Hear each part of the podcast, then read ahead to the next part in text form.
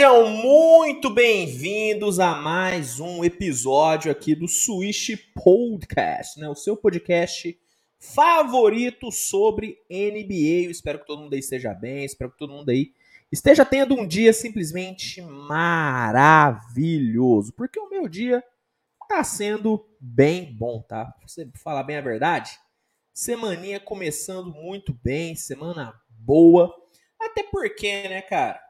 Falta menos de um mês para a volta da NBA, né, cara? Os joguinhos de pré-temporada estão quase aí, né? Os times daqui a pouquinho já vão se reapresentar, né, para os training camps. Então, velho, tudo tá indo maravilhoso e vão melhorar ainda mais esse começo de semana aqui com mais um episódio do Switch Podcast. Tema hoje que não sei, polêmico, será? Não sei se é polêmico, mas é um tema legal para gerar aqui o debate, porque hoje eu irei listar, né, irei analisar junto com vocês né, as principais fraquezas de cada time da NBA para 2023. Né? Eu vou olhar aqui o elenco de cada equipe, né, dar uma analisada no sistema tático de cada uma delas e dar a minha opinião sobre a maior fraqueza de cada um dos times. Tá? Deixando bem claro que é a minha opinião, né? É, essas fraquezas podem acabar se tornando né, forças, podem acabar se tornando é, não mais fraquezas no decorrer da temporada. Então, é, é realmente um, um, episódio datado, né? Porque quando a temporada começar, a gente pode ver essas fraquezas não existindo mais. Mas eu vou usar do artifício, né, do lúdico, do, do que pode acontecer para fazer essa análise. Então, vou aqui, ó, regulamento debaixo do braço. Vou aproveitar que os times ainda não jogaram e dar a minha opinião sobre as fraquezas de cada um, tá? Antes de tudo, galera do YouTube, né, para quem não sabe, todos os episódios do Switch Podcast são transmitidos ao vivo no YouTube. Tô dando esse recado principalmente pra galera que só ouve os episódios. Toda terça-feira, a partir das 19h30, Switch Podcast ao vivo aqui no YouTube. Então, Galera do YouTube, muito obrigado aqui pela audiência de todo mundo, vocês são maravilhosos. Mas ó, peço que você, por favor, deixa o like, deixa o like na live, que ajuda demais mesmo pro YouTube divulgar, mandar para mais e mais pessoas. E se inscrevam no canal, tá? Para quem ainda não é inscrito, se inscreve aí no canal, para quem caiu aí de paraquedas, para quem tá assistindo esse episódio sob demanda aqui no YouTube. Se inscreve, velho, se inscreve para ficar por dentro de tudo. Tô preparando uma cobertura simplesmente fenomenal dessa próxima temporada. Então, ó, fica o convite, se inscreve que você não irá se arrepender. Todos os dias, muito conteúdo. Hoje, inclusive, muito vídeo saindo antes desse episódio. Terça-feira louca, mas uma terça-feira muito boa. Então, fica aí o convite, tá bom? Bom, recados dados? Ah, não, só mais um recado. É, só lembrando que perguntas e superchats serão respondidos no final do episódio, tá? Eu vou separar as principais perguntas de vocês e vou e todos os superchats e vou responder no final, tá bom, galera? Então, quem mandar uma pergunta e, e ficar chateado que eu não tô respondendo na hora, é porque eu vou responder no final. Então, fiquem tranquilos. Só se for, só se for, né, é, uma pergunta que tá muito inserida no tema, no time que eu estiver falando. Aí eu respondo na hora, mas se não for, eu separo e respondo no final, tá bom? Recados dados? Tudo certo? Já vamos começar então? Ó, já vou adiantando, tá? Promete ser um episódio longo. Promete ser um episódio longo.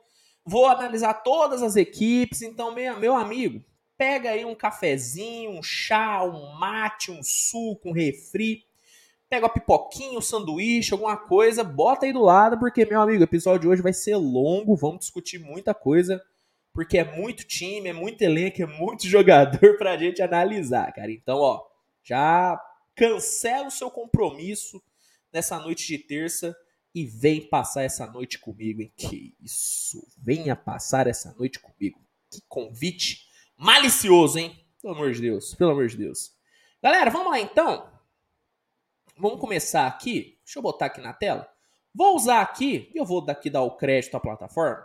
Vou usar aqui o SofaScore né, para analisar os elencos, porque é uma plataforma maravilhosa, tem todas as equipes, tem todos os elencos aí atualizados, pelo menos eu espero que estejam atualizados. Então, vou usar aqui o SofaScore para facilitar a, nossa, a nossa análise. Vamos aqui por ordem alfabética. obviamente, né?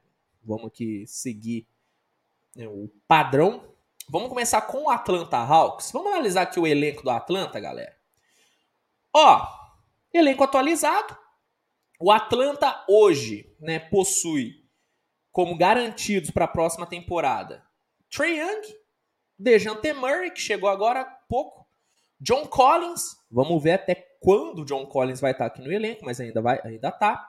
Bogdan Bogdanovic, DeAndre Hunter, Clint Capela, outro cara que eu quero ver até quando vai estar aqui no elenco. Justin Holiday, Frank Kaminsky, Onyeka Okongo, Aaron Holiday, Trent Forrest, Skylar Mays, Jalen Johnson, espero ver mais minutos do Jalen Johnson, Tyrese Marfin, Tyson Etienne, Jared Coover, que chegou agora há pouco no Atlanta Hawks, Mo Harkless, Chris Silva e AJ Griffin, que chegou agora do draft. Ó, a primeira coisa que, gente, que, que é notável no elenco do, do, do Hawks é uma melhora. Tá? Eu acho que esse elenco aqui do Hawks é melhor do que o elenco da temporada passada. Claro que o Hawks teve algumas perdas é, grandes, por exemplo, o Gallinari é uma baita de uma perda. O Kevin Huerter, na minha opinião, é uma baita de uma perda pensando no lado ofensivo. Defensivamente, nenhum dos dois vai fazer tanta falta. O Gallinari não é um grande defensor e o Kevin Huerter, pelo amor de Deus, não, o cara não defende nem argumento, não vai fazer falta na defesa. Mas ofensivamente são dois caras que devem fazer falta. Só que as adições que o Hawks teve são ótimas adições, né? O Justin Holiday é um cara muito bom, o Kaminsky, eu gosto muito dele. Né? O Jared Coover é um jogador jovem que ainda não despontou na liga, só que o arquétipo de jogador Jared Coover é um arquétipo bom, é um híbrido de alarmador e ala, defende, ataca bem em transição. Mo Harkless, muito seguro. Né? O AJ Griffin, esse moleque é bom demais. É um, na minha opinião, tá? O release mais bonito nessa classe do draft, tá? Acho que é uma, um arremessador muito bom. Então, o Hawks teve adições muito boas que para mim suprem algumas necessidades aqui do elenco. Qual que era a grande fraqueza e o grande problema do Hawks temporada passada? Para mim eram dois armação, porque era um jogo 100% focado no Trae Young armando a equipe. Sem o Trae Young, o Hawks não tinha ninguém para comandar a equipe, o time virava um bando em quadra quando o Trae Young estava no banco. E o segundo grande problema, defesa. O Hawks trouxe um cara que supra essas duas necessidades, que é o DeJounte Murray. DeJounte Murray foi um dos melhores passadores da última temporada, né? Foi o líder de assistências por muito do San Antonio Spurs e um dos líderes de assistências da temporada e é um dos melhores defensores de perímetro que a liga tem.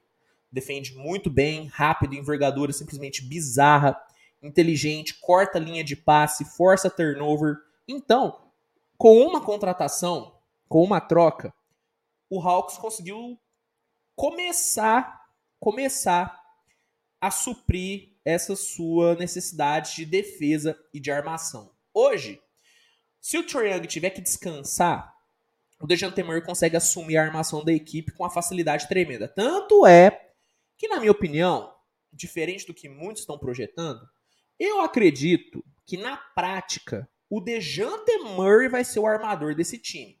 Eu acho que o Trae vai jogar muito mais como um ala armador, finalizando e pontuando muito, Inclusive, acho que o Trae vem para a melhor temporada dele em pontuação na carreira do que armando de fato a equipe. Nossa, Luiz, tá falando que o Young vai parar de dar assistência? Não, ele vai continuar dando assistência a rodo, porque é dele.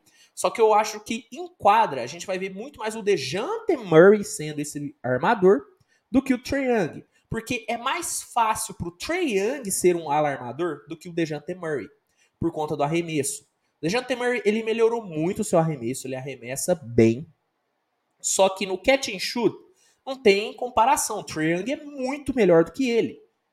E é muito melhor você ter um ala armador que sabe arremessar no catch and shoot do que um que não sabe.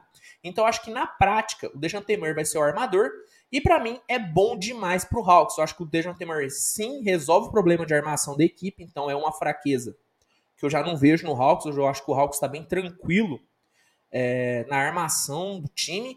E o DeJounte Murray começa a melhorar a defesa dessa equipe. Se a gente olhar aqui o elenco do Hawks, a gente vê aqui três defensores que já se mostraram muito bons. Dejante Murray, excepcional. DeAndre Hunter, bom defensor. E o Mo Harkless é um bom defensor. São três jogadores que conseguem aí se, se virar bem aí na, na defesa. Temos alguns outros caras que sabem defender, mas que dão uma vacilada às vezes. Esse é o caso do Capela.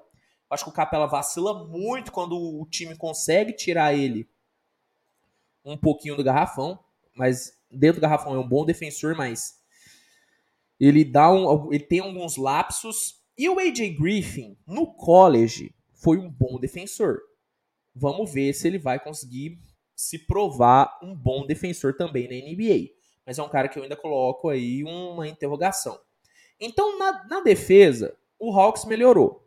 Melhorou bastante para eu dizer que o Hawks não é mais não é mais um time que não sabe mais defender, que é o suficiente para mim dizer que o Hawks resolveu o problema de defesa do time? Não, eu não acho que resolveu. Eu acho que o Hawks ainda tem buracos, tá? Eu acho que a ala do Hawks não é muito boa. DeAndre Hunter é um bom defensor, mas assim, na transição, não confio muito nele.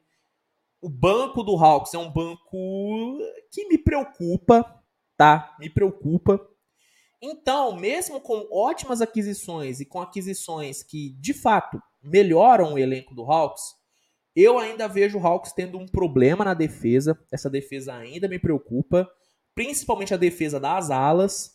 E uma outra fraqueza que para mim é nítido no Hawks é o banco. Eu acho que falta profundidade aqui nesse elenco. Tem bons jogadores, mas que eu não sei até que ponto eles vão conseguir ser relevantes. Por exemplo, Justin Holiday. Até que ponto ele vai ser relevante de fato na rotação? Na teoria, vai ser. Mas não sei como que ele vai funcionar nesse sistema do Nate McMillan.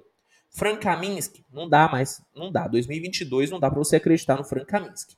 Aaron Holiday, promissor, mas acho que fal falta tompeiro, né? como diria Eric Jacan. Falta tompeiro no Aaron Holiday. Cris Silva. Ah, eu não, não gosto muito. Não gosto muito. AJ Griffin, grande aquisição. Jared Coover pode ajudar. Mo Harkless, bom. Mas assim, falta. E principalmente falta volume ofensivo vindo desse banco. Então, hoje, olhando o elenco do Hawks, olhando as peças que tem, eu diria que as fraquezas do Hawks são a defesa ainda é um problema. Eu quero ver essa defesa em ação para poder cravar, mas hoje, hoje eu não acho que o Hawks trouxe peças suficientes para ter uma defesa top 10, não acho. E eu acho que falta profundidade nesse banco de Atlanta. Me preocupa, me preocupa essa rotação do Hawks no playoff, tá? Me preocupa bastante. Então, hoje, eu diria que essas duas aí são as fraquezas do nosso Atlanta Hawks, tá bom? Ó, vamos ver o que a galera tá falando. Ó, o Pedro Souza falando que o Hawks precisa melhorar seu banco, concordo. Ofensivamente, tá? Principalmente ofensivamente, o Hawks tem que melhorar o banco. Acho que falta volume de pontuação no banco do Hawks. É, a Islam Barcelos, pior combinação, Trey e Murray, vai dar muito errado? Cara, eu não acho, tá? Eu acho que é uma combinação que pode dar certo um supre as fraquezas do outro. Né? O Trae Young supre a, a falta de arremesso do Dejan Temer, o Dejan Temer supre a falta de defesa do Trae Young. Eu acho que eles, eles têm tudo que dá é, para dar certo. Acho que o Nate McMillan vai ter que fazer um ajuste, né? Que é, por exemplo, não deixar o Dejante Murray ficar muito tempo sem a bola. Sem a bola, o Dejante Murray não rende muito. Então acho que vai ir muito do ajuste do Nate McMillan. Mas me agrada muito, cara na boa, é, me agrada demais mesmo essa dupla Trey e Dejante Murray, tá bom? Ó, vamos passar então aqui para o segundo time, né? Fechamos aqui o Atlanta.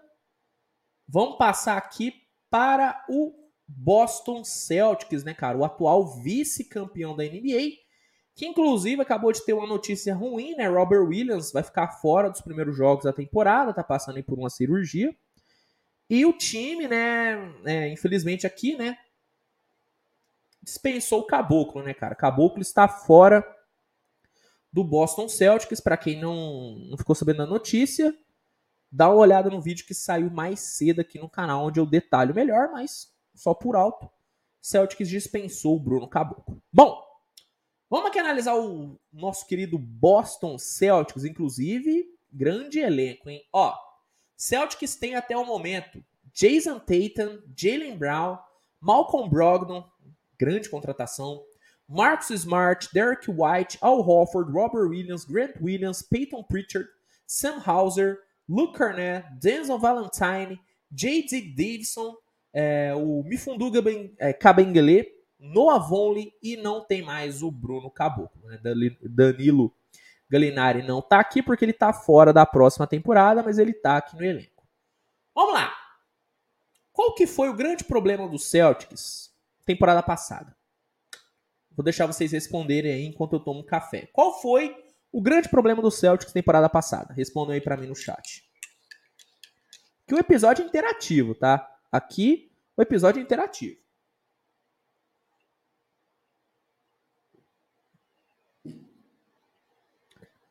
Vamos ver. Ó, o Diogo Miguel falou que o Al Hofford já deu. Não, não foi esse. Não foi esse o maior problema do Celtics temporada passada. Vamos ver se alguém vai acertar aqui no chat. Vamos ver.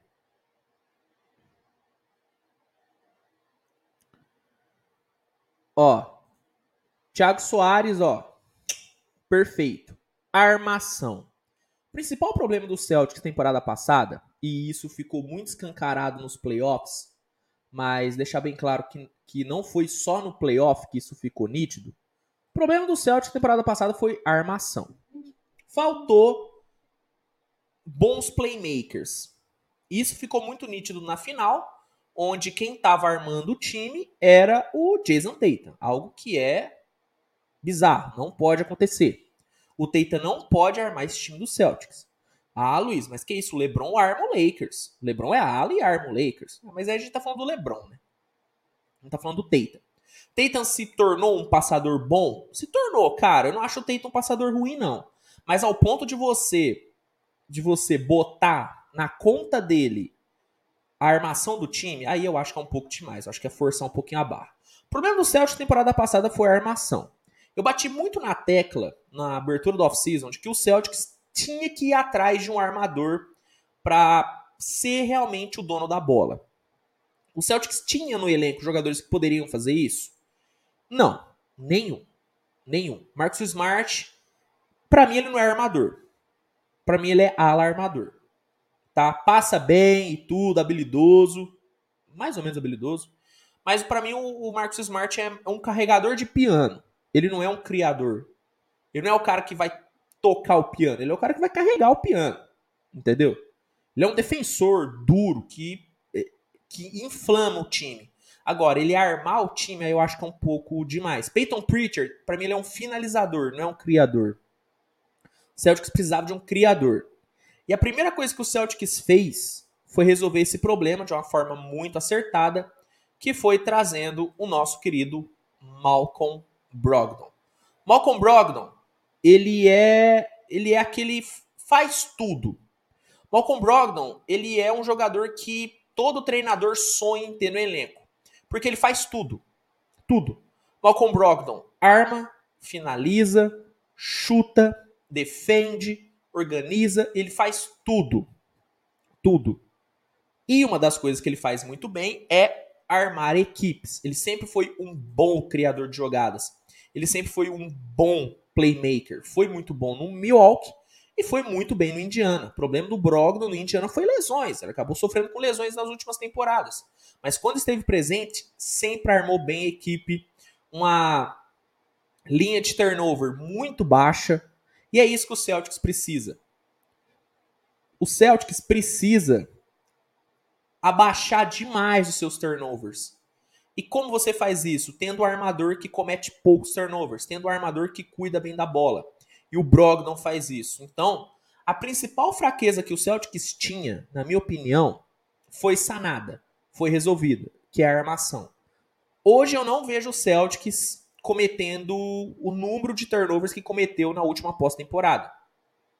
Eu acho que com o Malcolm Brogdon, o Celtics tende a cortar pelo menos pela metade os turnovers que teve na última temporada. Eu não estou exagerando. Então, para mim, esse problema de armação foi sanado.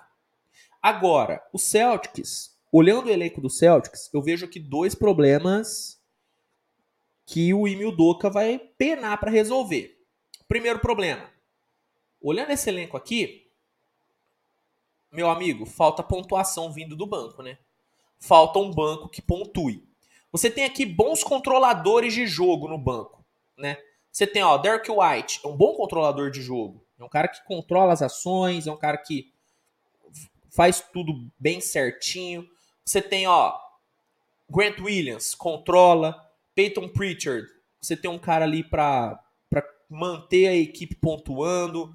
Denzel Valentine, J.D. Davidson, né, Cornet, esse cara, isso aqui é piada para mim, né? O Celtics contratar o Então você vê que o Celtics tem um banco de caras que podem manter o Celtics no jogo, mas não caras que podem fazer o Celtics voltar pro jogo ou disparar no jogo. Se o, o time titular do Celtics vai para o banco com placar 50-50, muito provavelmente eles vão voltar e o placar vai estar tá ali no máximo 61 a 59 para outra equipe.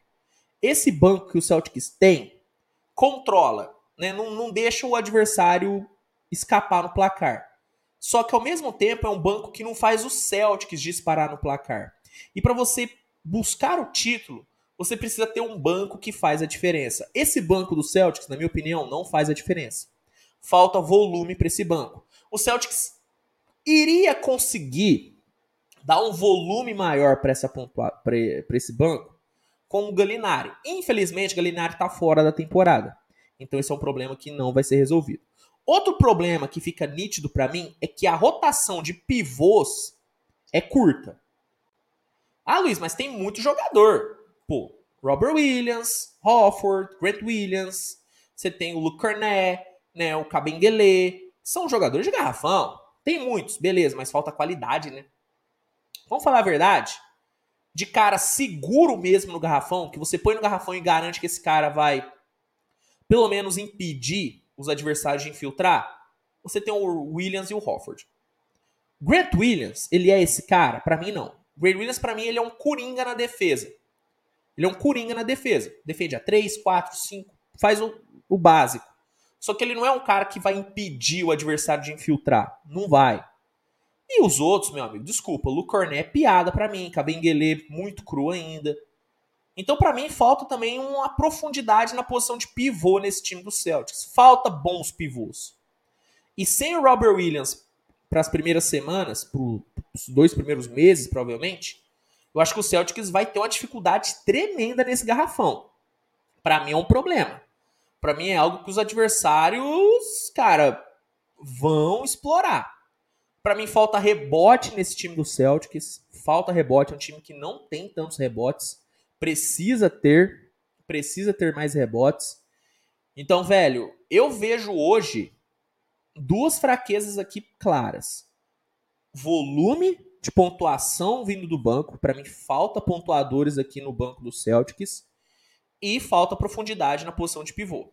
Falta. Falta altura nesse time. Falta caras que impõem respeito no garrafão. Como eu disse, tirando o Robert Williams e Al Hofford, essa rotação de pivô é ruim. Tá? Então, o Celtic supriu uma necessidade, né, conseguiu acabar uma com a fraqueza que era o problema da armação. A armação do time está resolvida com o Brogdon, só que falta resolver esses outros dois problemas. Então, profundidade na posição de pivô e volume ofensivo vindo do banco. Para mim, essas são as duas fraquezas aí da equipe do Boston Celtics. Vamos ver o que a galera tá falando aqui. Ó, o Asmático falou que dispensar o Tais foi uma roubada Cara, hoje o Celtics vai sentir falta do Tais. Sem o Robert Williams para os primeiros jogos, vai sentir falta do Tais. Concordo. Concordo. Um ala mais confiável cairia como uma luva, seria seria o Galo. É, o Galinari iria com certeza ajudar demais. Jordan Clarkson, outro cara que ia ajudar muito. Concordo, concordo. O Francisco Azevedo pergunta: o Schroeder era um nível muito abaixo do Brogdon? Não muito abaixo, cara. É que o Brogdon entrega coisas que o Schroeder não entrega. Da mesma forma que o Schroeder entrega coisas que o Brogdon não entrega. Por exemplo, para pontuar, eu prefiro o Schroeder. O Schroeder é mais inventivo, ele consegue pontuar de outras formas. Para inflamar um jogo, eu prefiro o Schroeder. Agora, para controlar o time, organizar o ataque, manter a, a posse de bola e guardar a defesa, para mim o Malcolm Brogdon é muito superior. Eu prefiro muito o Malcolm Brogdon do que o Schroeder, apesar de eu gostar muito do Schroeder. Então, é isso. Um entrega coisas que o outro não entrega. O Malcolm Brogdon entrega mais coisas que o Schroeder não consegue entregar, entendeu? Essa é a minha visão. É, o Diogo Miguel falando que Galinari ia ser uma ajuda incrível no Celtics, que pena que se lesionou. Exatamente isso, cara. Exatamente isso, cara. O, o, o Galinari seria. Cara, foi uma contratação maravilhosa que infelizmente a gente não vai ver, né, funcionando, né? Infelizmente a gente não vai ver funcionando aí, né, o, o Galinari. Vamos aqui então passar para o próximo time já? Vamos passar para o próximo time? Deixa eu só responder aqui uma mensagenzinha, que aqui é assim, né, gente? Podcast, a gente, a gente responde na hora. Vamos lá, show. Vamos então passar para a próxima equipe, galera. Né? Então, já passamos aqui por Hawks, já passamos aí pelo Celtics, vamos agora passar para a próxima equipe. Lembrando, galera, quem não deixou o like, deixa o like aí para dar aquela moral. Vamos aqui então para um dos times que com certeza a galera tá muito ansiosa, né, para saber minha opinião, porque é uma das equipes mais hypadas aí da NBA. Falar sobre o Nets, né? Vamos falar sobre o Brooklyn Nets. Bom, vamos dar uma olhada aqui no elenco. Bom, o Nets tem hoje Kevin Durant, Kyrie Irving, Seth Curry, Joe Harris e Perry Mills. Oh, cara, esses cinco primeiros aqui, sacanagem, qualidade não falta, né? Royce O'Neal, Nicholas Claxton, Cam Thomas, Kessler Edward, Darren Sharp, Edmund Sumner, Alondes Williams, Ben Simmons, Yuta Watanabe, que chegou agora há pouco, TJ Warren e as últimas duas contratações, Markif Morris e David Duck. Ó, primeira coisa. Esse elenco aqui do Nets, para mim, é um, um bom elenco, hein? É um bom elenco. Muito bom elenco, tá? Hoje eu vejo o Nets tendo um dos, para não dizer o melhor perímetro da liga. Se você for olhar aqui o perímetro do Nets, cara, você tem um perímetro formado por Kyrie Irving, Seth Curry, Joe Harris, Patty Mills, Cam Thomas. Cara, Olha esse perímetro, cara.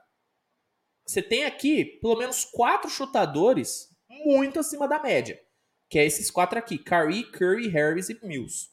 É um senhor, é um senhor, é um senhor perímetro. Senhor perímetro. Falando sobre alas. Ó, você tem o melhor ala da NBA, Kevin Durant. Você tem o Royce O'Neal, que é um bom defensor, mas vamos parar nessa, né?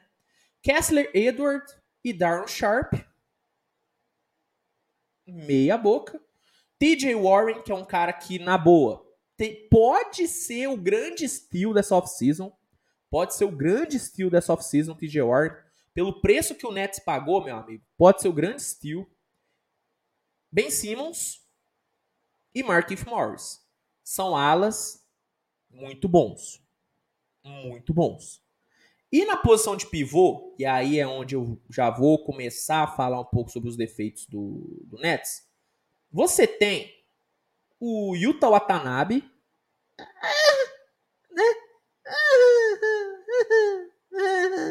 né?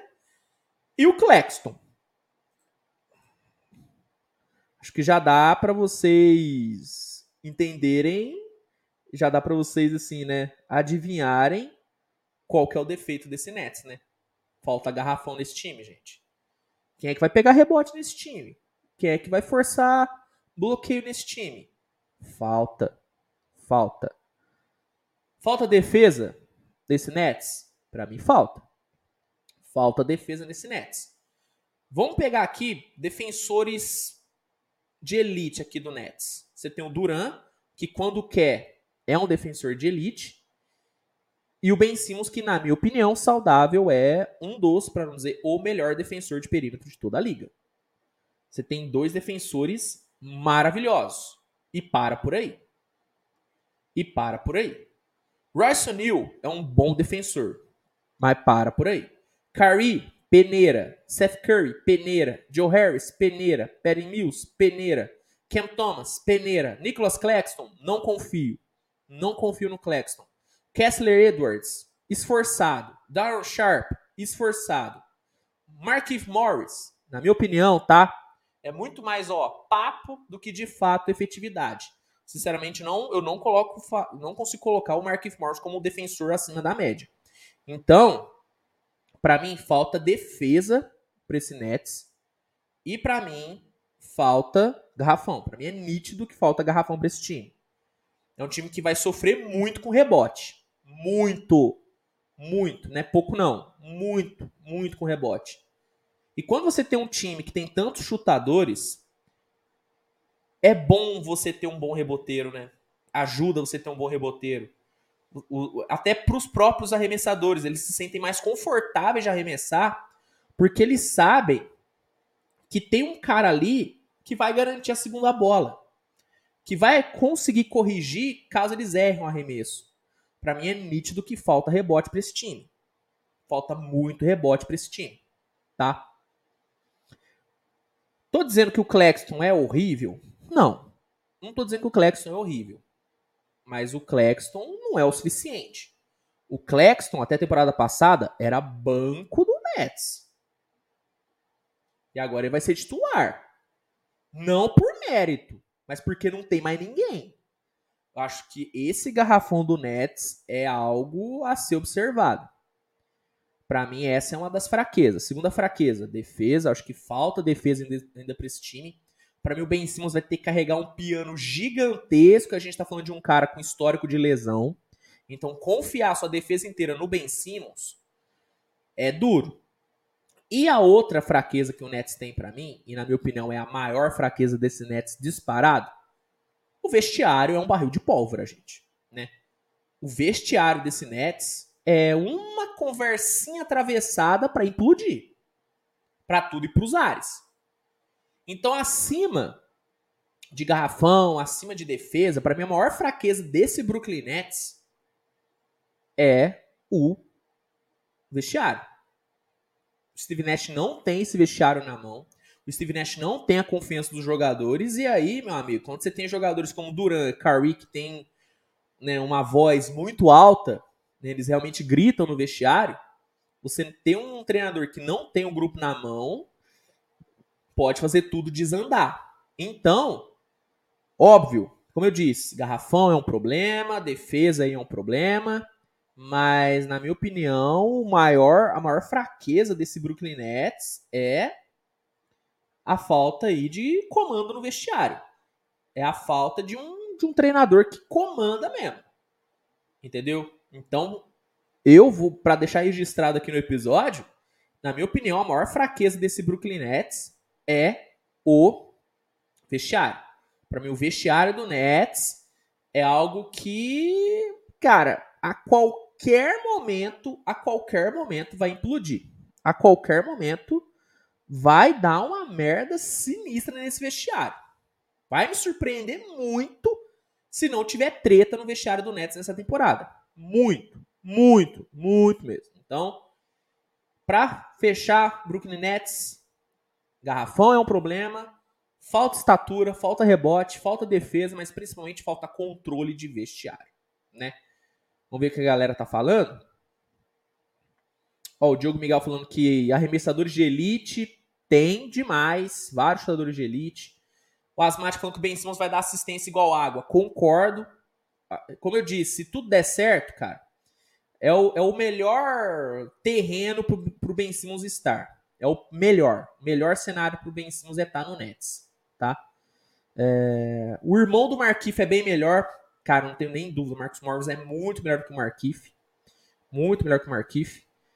É, Pedro, Pedro Tostes, mandando aqui um salve, um salve, Pedro, tamo junto. Matheus Matos, salve pra Uberaba. Um salve pra Uberaba, cara, minha cidade maravilhosa. Quem for de Uberaba, manda um salve aí no chat, hein? Quer, quer, quero um dia encontrar vocês. Me fala onde é que vocês estão, que um dia eu vou encontrar vocês pra gente trocar uma ideia, tirar uma foto. Nunca fui reconhecido, hein? Já pensou ser reconhecido na minha cidade? Aí, aí eu vou às lágrimas.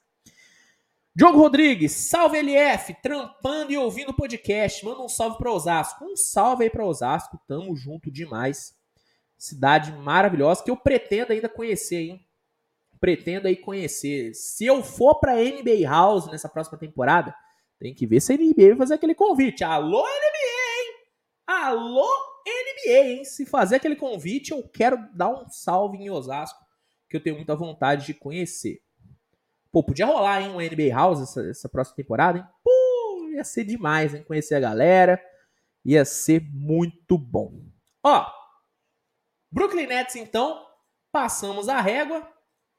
Vamos aqui, seguindo aqui a, a ordem alfabética, vamos para a quarta equipe. Vamos para o Charlotte, né? Vamos para o Hornets. E, meu amigo, pensa no elenco esburacado. Rapaz, na boa, é tanta fraqueza nesse elenco aqui do Hornets que, cara, acho que eu vou até falar um pouquinho mais rápido porque é muita fraqueza pra gente falar nesse elenco do Hornets. Vamos lá. Hornets hoje tem o Miles Bridges, LaMelo Ball, Terry Rozier, Gordon Hayward, Kelly Rubin Jr., PJ Washington, Cody Martin, Mason Plumlee, Jalen McDaniels, James Booknight, Nick Richard, JT Thor, Kay Jones, é, Bryce McGoins, Jalen Crutcher, Jalen Sims, Mark Williams, que veio do draft, Isaiah Wally e Anthony Durudi. Vamos lá, hein? Ó, em questão de guards, em questão de guards, eu acho que o Hornets tá até bem, né? Você tem o Lamelo, você tem o Rozier, né? Os dois podem se revezar na armação da equipe. Tem ainda o Book, né, vindo do banco, é um bom jogador para vir do banco. Então, eu não vejo um problema muito grande na posição de guards, né? Falando sobre é, ainda tem aqui, né, o Jalen Crutcher que ainda pode pode dar certo, né? Você tem o, o, o Bryce McGowan, Jalen Sims. Então, eu acho que a posição de guards no Hornets tá tá relativamente tranquila. Indo aqui para a posição de, de alas, você tem o Miles Bridges. Vamos ver a situação do Miles Bridges, como que vai ser. Se a NBA vai tomar uma atitude mais drástica, né? Para quem não sabe, ele foi acusado, vamos falar a verdade, né? Já é, já é culpado mesmo por violência por violência doméstica. Vamos ver se a NBA vai tomar alguma outra atitude, se vai suspender ele. Até o momento nada foi dito, mas ele, né, tentando, né, fazer um esforço homérico aqui de separar, né, o profissional do, pessoal, é um ótimo jogador. Miles Bridges é um ótimo jogador. Gordon Hayward, se ficar saudável, ótima opção, mas está querendo sair, mas vamos contar com ele querendo ficar. Kelly Oubre Jr., versátil, joga na 3, joga na 4, né? PJ Washington, mais focado né, no garrafão, vamos falar a verdade. Eles passando a quadro não gosto muito. Cody Martin. Jalen McDaniels, que joga bem como um ala. JT Torque, na minha opinião, é muito mais um, um jogador de garrafão do que um jogador para espaçar. E o Kay Jones, que para mim segue a mesma, mesma linha. Tem o Isaiah Waller e o Anthony Durucci, mas que não tem muito o que analisar aqui. Eu sinto falta de alas mais confiáveis aqui, hein? Principalmente alas que fiquem saudáveis, tá? Acima de tudo, alas que fiquem saudáveis. Gordon Hayward, cara, não fica saudável. Kelly Oubre Jr. não fica saudável. PJ Washington, problema enorme de lesão. Enorme, enorme. Então, cara, é, é duro. Essa posição de ala aqui do, do Hornets é dura. Mas nada é pior do que o garrafão do Hornets. Acho que o garrafão do Hornets. Cara, Mark Williams é um cara que eu gosto muito, velho. Muito. Acho que ele caiu muito no draft. Poderia ter sido selecionado primeiro. Vou falar baixinho aqui, tá? Eu prefiro o Mark Williams do que o Jalen Dury. Eu prefiro o Mark Williams do que o Jalen Dury que foi pro Pistons. Gosto muito dele, mas ele não é a resolução dos problemas. Acho que ele pode ter um encaixe bem interessante com o Lamelo, tá? Joga bem no pick and roll, mas quando ele tiver ir pro banco, meu irmão, aí você vai ter que botar quem? Nick Richards? Desculpa. Jitsi Thor? Não dá. Não dá. Para mim falta muito garrafão para esse Hornets. O banco do Charlotte é uma tragédia. É uma tragédia. Tragédia. É, é um time que, novamente, tá? E eu me dói dizer isso, que era um time que eu queria dizer que teria uma temporada melhor. Mas é um time que eu vejo de novo brigando até o último momento por a, pela última vaga no play-in e eu vejo de novo o, o Hornets sendo aquele time desequilibrado. Aquele time de ter um dos melhores ataques da liga, porque a tendência é que tenha um dos melhores ataques da liga. Você tem no seu time lá Melo Ball, Terry Rozier, né, Bulk Knight, Miles Bridges, PJ Washington, você tem um, uma artilharia muito pesada. Só que, ao mesmo tempo que promete ter um dos melhores ataques da liga, promete ter a pior defesa da NBA. Porque é um é muita peneira, é muito jogador que não defende. Cara, na boa, não tem um defensor de elite nesse elenco, cara. Não tem um defensor de elite. Não tem. Não tem. Eu tô para dizer que não tem um defensor muito bom. Você tem, ó, o Hayward defende meia boca. Não, Hayward defende mal. Tentei passar um pano, não vou passar não. Mal defensor. Kelly Oubre, bem meia boca. Rozier, peneira. Lamelo, peneira. Miles Bridges, ah, não gosto dele defendendo. PJ Washington, peneira. Cody Martin, esforçado, mas peneira. Mason Plumlee, esforçado, peneira. Jalen McDaniels, bom. Bom defensor. O Jalen McDaniels é o melhor defensor desse time. E o Mark Williams pode ser um ótimo protetor de aro, mas a gente tem que ver ele jogando. Então, cara, assim, é muita fraqueza. É muita fraqueza nesse é, nesse Hornets, cara. Ó, falta não tem defesa, só tem o Mark Williams de, de garrafão. As alas, todo mundo aí tende a, a, se machucar, entendeu? Acho que a única posição que eu fico tranquilo com o Hornets é a posição de guard, cara. Acho que guard tá tranquilo com o Rozier e Lamelo. Agora, fora isso, cara, é duro, velho. Na boa. É um time que, cara, não me passa confiança nenhuma. Acho que é mais uma temporada para esse Charlotte, velho. É no máximo um playzinho ali e rezar para ver o que sai, cara. Porque de novo vai, promete ser o time mais desequilibrado da liga. Antes era o Brooklyn, né? O Nets era o time mais desequilibrado de toda a NBA. Com a chegada do Ben Simmons e alguns outros reforços, acho que o Nets deu uma equilibradinha. Falta ainda a defesa no Nets, como eu disse, mas deu uma equilibrada. Agora, o Hornets, meu amigo, é muito desequilibrado, cara. E, e demitiu o James Borrego, que conseguia fazer esse time render. Então, na boa, é muita fraqueza, cara. Muita fraqueza. Mas assim, só pra né, deixar registrado, falta defesa, falta garrafão, falta ala e falta, para mim, organização tática. Para mim, essas são as fraquezas aí do Charlotte, pelo menos algumas delas, né? Porque se eu for listar todas aqui, meu amigo, aí a live vai vai longe, vai longe aqui. Já estamos com mais de 40 minutos aqui, cara. Meu Deus do céu. Ó, Pedro Souza, Lamelo vendo isso, ele chora. É, cara. Hornets tem que tomar cuidado com um pedido de troca aí do Lamelo, hein? Você tem que dizer. Daniel falando que tem coisas que não tem como separar. Deve ser relacionado a Miles Bridges totalmente. Eu tenho uma dificuldade tremenda em separar isso. Né? A gente tenta, mas realmente não dá. O Miles Bridges é um cara que, velho, na boa. Ele é, ele é um jogador que a galera tinha um apreço muito grande, né, velho? Para mim, ele acabou com toda essa admiração que a galera tinha com ele. E, sinceramente, cara, eu não consigo engolir a NBA não suspender esse cara por pelo menos a temporada inteira. Né? Ou banir ele da NBA. Óbvio que banir é difícil. A NBA dificilmente faria isso. Mas suspender ele por pelo menos meia temporada, acho que seria o mínimo, né, velho? Um mínimo. Um mínimo. É, para quem acompanha a NFL, o Deshaun Watson foi acusado de abuso a várias mulheres e vai perder, se não me engano, meia temporada. Miles Bridges até o momento não teve nenhuma punição, né? Então, da mesma forma que eu achei uma punição leve do Deshaun Watson, acho que ele deveria perder toda a temporada, duas temporadas, né? E que se dane. Eu acho ridículo a NBA não punir o Miles Bridges, velho. Na boa. Mas é difícil, cara. É difícil separar realmente. Muita gente que falando que o Hornets é fraco.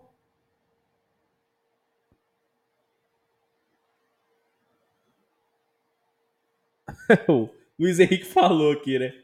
Falta tudo então. Cara, é, velho, para mim falta muita coisa aqui no Hornets. Acho que a montagem de elenco do Hornets não foi bem feita. É muito buraco, cara. Na boa, é muito buraco pra esse time. É muito buraco. Muito, muito buraco nesse time do Hornets. É, é impressionante como é esburacado esse elenco, velho. Doideira. Doideira. Diogo Miguel perguntando se a Zaya Thomas saiu do Hornets. Então, cara, o Thomas ele tá sem elenco, né? Tá sem time. É, tem que ver se ele vai. Tem que ver se ele vai conseguir aí uma vaguinha. As especulações é que o Hornets vai manter ele, que vai renovar com ele mais uma temporada. Mas entre falar que vai e fazer, aí é, né, tem um caminhão de diferença. Vamos ver. Vamos ver o que, que o, que o Hornets vai fazer. A tendência é que fique com, com o Azaia, mas como não é garantia, ele não vai aparecer aqui no roster oficial, né? Bom, vamos aqui então, galera. Muito obrigado pela audiência. A audiência hoje está sensacional. Mais de 100 pessoas aqui com a gente. Obrigado mesmo. Se você chegou aqui agora, deixa o seu like na live e se inscreve no canal. Se inscreve no canal que ajuda muito, tá bom? Obrigado mesmo. Vamos passar aqui então para a próxima equipe já analisamos quatro times. Tem, tem time para analisar, hein? Mas vamos lá, como eu disse, episódio hoje é longo. O episódio hoje é longo, galera. Então vamos lá. Vamos aqui falar do Chicago Bulls. Ó, e aí a galera do Bulls já fica louca, né? Porque, para quem não sabe, sou conhecido aqui no YouTube como o maior hater do Chicago Bulls, hein, galera? Acho que eu odeio o Bulls. Vamos lá. Pelo amor de Deus, né, cara? É, ca é cada é cada falácia, né, que eu que eu escuto aqui, que é, que é doideira, né, cara? A galera falar que eu odeio, que eu odeio o Chicago Bulls. Pelo amor de Deus. Bom, vamos analisar aqui o Bulls. Ó, até o momento, o Chicago tem no seu elenco DeMar DeRozan, Zach Lavine, Nikola Vucevic, Lonzo Ball, que tem que ver quando ele vai voltar a jogar, tá lesionado ainda, Kobe White, Ayo Sumo, Alex Caruso, Patrick Williams, Javonte Green, André Drummond, Derrick Jones Jr., Matt Thomas, Tony Bradley, Marcos Simonovic, Dallin Terry, Malcolm Hill, Javon Freeman Liebert, Carlick Jones, Al Abbas e Justin Lewis. Não sei por que não apareceu aqui o Goran Dragic, mas o Goran Dragic é do Chicago Bulls, tá? Só para deixar claro aí. Aqui, infelizmente, não apareceu, mas ele é do Chicago, tá? O Goran Dragic é do Bulls também. Vamos lá. Cara, o Bulls tem um elenco bom, tá? É um elenco muito bom, muito talento. Né? Você tem dois scorers maravilhosos, que é o DeRozan e o Lavine, então pontuação é algo que não vai faltar no Bulls. Bulls é um time para buscar o melhor ataque da liga temporada que vem. Você tem aqui um ótimo criador, um dos melhores playmakers da liga, que é o Lonzo Ball. O problema é ele ficar saudável. Você tem uma defesa de perímetro boa com Lonzo, Caruso, Williams e Javonte Green. São defensores ok. São defensores. Não, ok, eu tô sendo babaca, né? Javonte Green é o defensor ok. Patrick Williams, Caruso e Lonzo Ball são excelentes defensores Lonzo, para mim, um dos melhores defensores de perímetro de toda a NBA. Problema aqui do Bulls, na minha opinião, é garrafão. E aí eu não falo só de pivô, mas também de ala pivô, que é o seguinte: o André Drummond é um, foi uma ótima aquisição, tá? Uma ótima aquisição para Chicago. Ótima, ótima. Gosto muito do André Drummond, principalmente para dar tranquilidade para o Lavine e para o DeRozan de chutar o quanto eles quiserem, porque vai ter ali o André Drummond em alguns momentos no jogo para manter o rebote.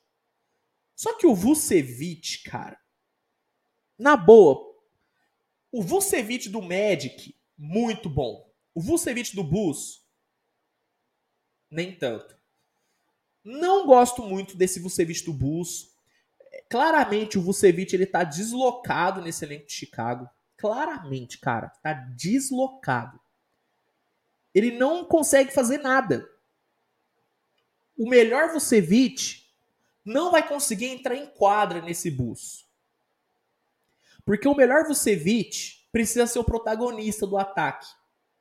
Qual que é o melhor Vucevic? É o Vucevic que recebe a bola no um contra um, recebe a bola no post e cria arremessos para ele mesmo. O melhor Vucevic é o Vucevic do pick and pop, que faz a parede e abre para chutar para três. Com esse time do Bulls, meu amigo, não tem essa. Nesse time do Bulls, o Vucevic faz parede para Lavine e DeRozan chutar a média distância e abre para chutar. E muitas das vezes marcado. O Vucevic não é um bom defensor, nunca foi e não vai ser. Então, assim, cara, eu acho que a maior fraqueza desse Chicago Bulls, sendo sincero, é o Vucevic, cara. Para mim, o Vucevic é um mismatch ambulante. Eu acho que ele é um cara que todo, todo time vai jogar em cima dele. E é um cara que ofensivamente não agrega em nada nesse Chicago, cara. Eu sei que é duro dizer isso de um, de um jogador com a carreira do, do, do, do Vucevic, com uma carreira realmente muito, muito boa. Só que assim, cara, hoje o Vucevic ele é um zero à esquerda no ataque do Bulls, cara. Isso é a grande verdade. Hoje o Vucevic é um zero à esquerda nesse ataque. É um cara que não agrega em nada e que, muitas vezes atrapalha esse time no, nos dois lados da quadra. Então, assim, o Bulls é um time que tem volume ofensivo, tem defesa de perímetro, tem um ótimo reboteiro, que é o Drummond, tem um banco, que eu, não, eu acho que é até um banco equilibrado, né, com Aildo Sumo, Caruso, é, Javonte Green, Goran Dragic, o próprio André Drummond, Matt Thomas, Derek Jones Jr., Tony Bradley. É um banco bom. Kobe White tá no time também, quase que eu esqueço do Kobe White. Cara, eu acho, eu acho que o, que o Bulls tem um elenco bom, muito bom, equilibradinho. A fraqueza desse Chicago para mim é o Vucevic, cara. Para mim é o Vucevic. Então, para fechar aqui o Bulls, fraqueza de Chicago, na minha opinião, na minha opinião, é o pivô Nikola Vucevic. Ele para mim, cara, é a fraqueza desse time. Eu não tenho nem dúvida de que ele tá atrapalhando o Bulls mais do que tá ajudando. Pelo menos na minha, na minha humilde, humilde opinião, né? Vamos aqui então passar já pro próximo equipe, porque tem time para analisar ainda, hein? Oh, o Thiago Soares falando que acha que o Bulls tem um elenco bem equilibrado. Também acho que tem um elenco equilibrado, cara. Também acho. Se o Bulls tivesse uma estrela top 5 no lugar do Lavino DeRozan, era favorito ao título. Não sei se no lugar de um dos dois. Se tivesse um pivô top 5, talvez. Talvez. Galera falando que eu tô que eu tô pesando muito na mente do Vucevic, cara, assim, é a realidade, cara. O Vucevic do Magic maravilhoso. Agora, o Vucevic do Bulls, desculpa, cara. Para mim ele é um peso de papel. Para mim ele é um peso de papel. Na minha opinião, o Vucevic é isso hoje, cara no, no Bulls é isso. Em outra equipe, tendo ali um, um esquema mais favorável para ele, cara, talvez ele, ele renda. Mas no Bulls, sinceramente, eu não vejo ele rendendo. Não vejo ele rendendo, sendo bem sincero. Bom, vamos aqui então para talvez o, o grande queridinho do momento né, na NBA, o nosso querido Cleveland Cavaliers, né? Realmente, hoje, Cleveland é um dos times que a galera mais tá ansiosa para ver jogar, né, cara? Mais tá, tá querendo assistir esse time jogar. E sendo sincero, velho, eu quero muito ver esse Cleveland jogar também, cara. Eu quero muito, muito mesmo ver esse Cleveland jogar. Bom, vamos falar do nosso cavão. Cavs vem para a próxima temporada até o momento, tendo no elenco Darius Garland, Jer Allen, Evan Mobley, meu Deus, cara, olha esse garrafão. Carlos Lever, Rick Rubio, Isaac Okoro, Kevin Love, Ced Osman, Raulzinho, Dion Wade, Robin Lopes, Lamar Stevens, Brandon Godwin, Moses Brown, Dylan Windler, Donovan Mitchell, é a grande estrela, Luke, Tra Luke Travers, RJ Nembhard, Chandler Valdrin, Khalifa Diop, Alexander Vezenkov, esse aqui tá buscando ainda tá uma vaga, tá? Ele vai participar dos training camps, tem que ver se ele vai conseguir se garantir. Fez um ótimo Eurobasket. Isaiah Mobley e Yamorko Pickett. Vamos falar a verdade? Um dos melhores elencos do leste, tá? Para mim o Bulls hoje hoje tem um excepcional elenco. É um elenco maravilhoso. Falando sobre guards, Darius Garland, Ricky Rubio e Raulzinho é um trio de guards muito bom. Muito bom. Falando sobre shooting guards, você tem um de shooting guards, tá? Você tem Carlos Lever e Donovan Mitchell. Pelo amor de Deus, cara. Olha esse backcourt que o Cleveland tem. Olha essa rotação de backcourts que o Cleveland tem, cara. O Cleveland pode ter de backcourt titular Darius Garland Donovan Mitchell e no banco Ricky Rubio e Carlos Lever. São duas duplas de guards e shooting guards simplesmente maravilhosas, cara. É coisa de louco. Aí você passa pro garrafão, você tem um garrafão com Jared Allen, Evan Mobley e no banco Nomes como Kevin Love, Robin Lopes e Moses Brown. Cara, se essa não for uma rotação de pivô top 3 na liga, eu não sei o que, que é. Briga para ser talvez a melhor rotação de pivôs da NBA. Tá? O Cavs tem uma dupla de pivô que pode se tornar a melhor dupla de pivôs da liga. Você tem um futuro de poi, que é o Evan Mobley. Cara, na boa, essa rotação de pivô do Cleveland é sacanagem. É sacanagem. De boa e versátil dos dois lados da quadra. É sacanagem. Problema desse Cleveland, para mim, são as alas, né? As alas de Cleveland não são muito boas. Você tem o Isaac Okoro, que é muito desequilibrado, ele é muito bom na defesa e é, cara, muito, muito abaixo, muito abaixo na né, no ataque, né? É duro, é duro. Ced Osman que muito inconsistente, é, Dion Wade muito inconsistente, Lamar Stevens inconsistente pra caramba, né? O Vezenkov é um cara que pode dar certo. É um cara que pode dar certo. Vamos ver se ele vai ficar no elenco. Mas assim, as alas do, do, do Cleveland são ruins. A ala do Cleveland é ruim. Tá? Gosto do banco do Cavs. Acho que é um banco muito bom.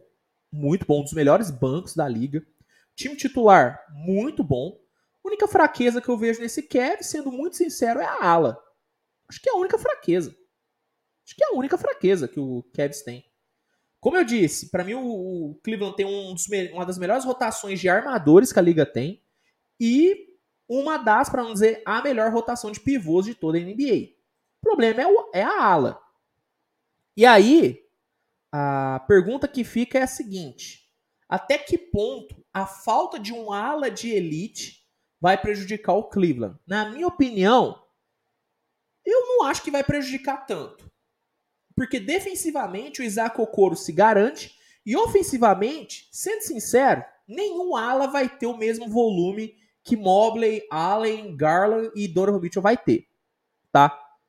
Sinceramente, eu, eu não acho que essa fraqueza da ala do Cleveland vai prejudicar tanto assim na temporada do time. Sendo sincero.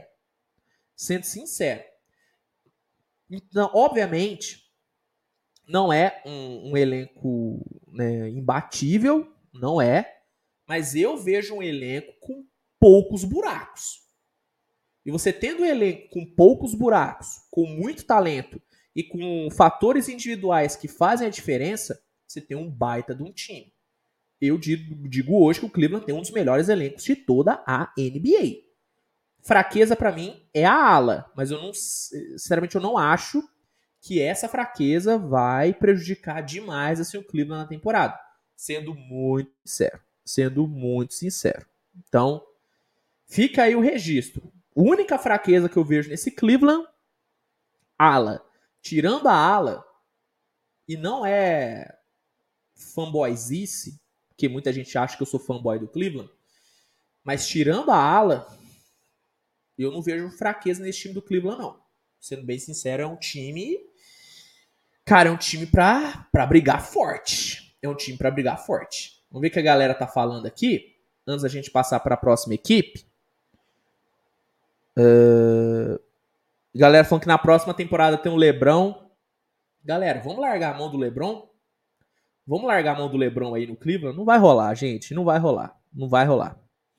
É... Francisco pergunta se o Jared Allen tem hipótese de ir de novo pro All-Star. Eu acho difícil, tá? Eu acho muito difícil o, o Jared Allen ir para ir pra, pro All-Star nessa próxima temporada. Sendo sincero. É... Cheguei na live agora. Até que horas vai, meu rei? Meu amigo, hoje eu, eu tô sem horário, hein? Eu vou analisar todas as equipes. Eu tô no Cleveland agora. Então, vamos até até onde, onde, onde for. Entendeu? Hoje eu tô sem horário, meu amigo. A galera tá curtindo. Então, galera curtindo e muito assunto para falar, não tem horário para terminar. Então, vamos aí. Vamos aí até até calar, até calar. Galera, vamos passar aqui já para a próxima equipe então. Lembrando, viu, gente, quem não deixou o like, deixa o like, pô, deixa o like que ajuda demais na divulgação, se inscreve no canal e perguntas e superchats todos no final do episódio, tá bom? Inclusive, como hoje é muita coisa, eu acho que hoje não vamos ter um momento aleatório, tá? Acho que hoje não vamos ter um momento aleatório, porque eu acho que não vai dar tempo. Mas vamos ver. Vamos ver. Talvez role ali uns 20 minutinhos de momento aleatório no final. Mas vamos vendo. Vamos, vamos, vamos, vamos analisando. Próxima equipe. Dallas Mavericks. Vamos aqui pro Dallas. Rapaz, outro elenco que tem buraco, hein? Outro elenco aí que tem buraco, hein, meus amigos? Meu Deus do céu. Vamos lá. Hoje o Dallas tem no elenco Luca Doncic, Christian Wood, que chegou nessa off-season, Dorian Finney-Smith, Tim Hardaway Jr., Spencer Dinwiddie, Reggie Bullock, Maximilian Kleber, Dwight Powell, Javel McGee, boa contratação, Josh Green, Davis Bertans, Frank Ntilikina, Moses Wright, McKinney Wright, Tyler Dorsey, bom nome, né, vindo vindo aí da seleção grega, Jaden Hardy, vindo do draft, Tyler Hall, Tel Pinson, Muhammadu Gueye e Mohamed Gueye. Vamos lá. Cara, elenco... Ah, elenco duro, hein? Ó, vamos lá. Dallas tem Luca Doncic, para mim, um dos três maiores favoritos ao MVP nessa próxima temporada. Christian Wood, ótimo pivô, que pode jogar também como ala pivô.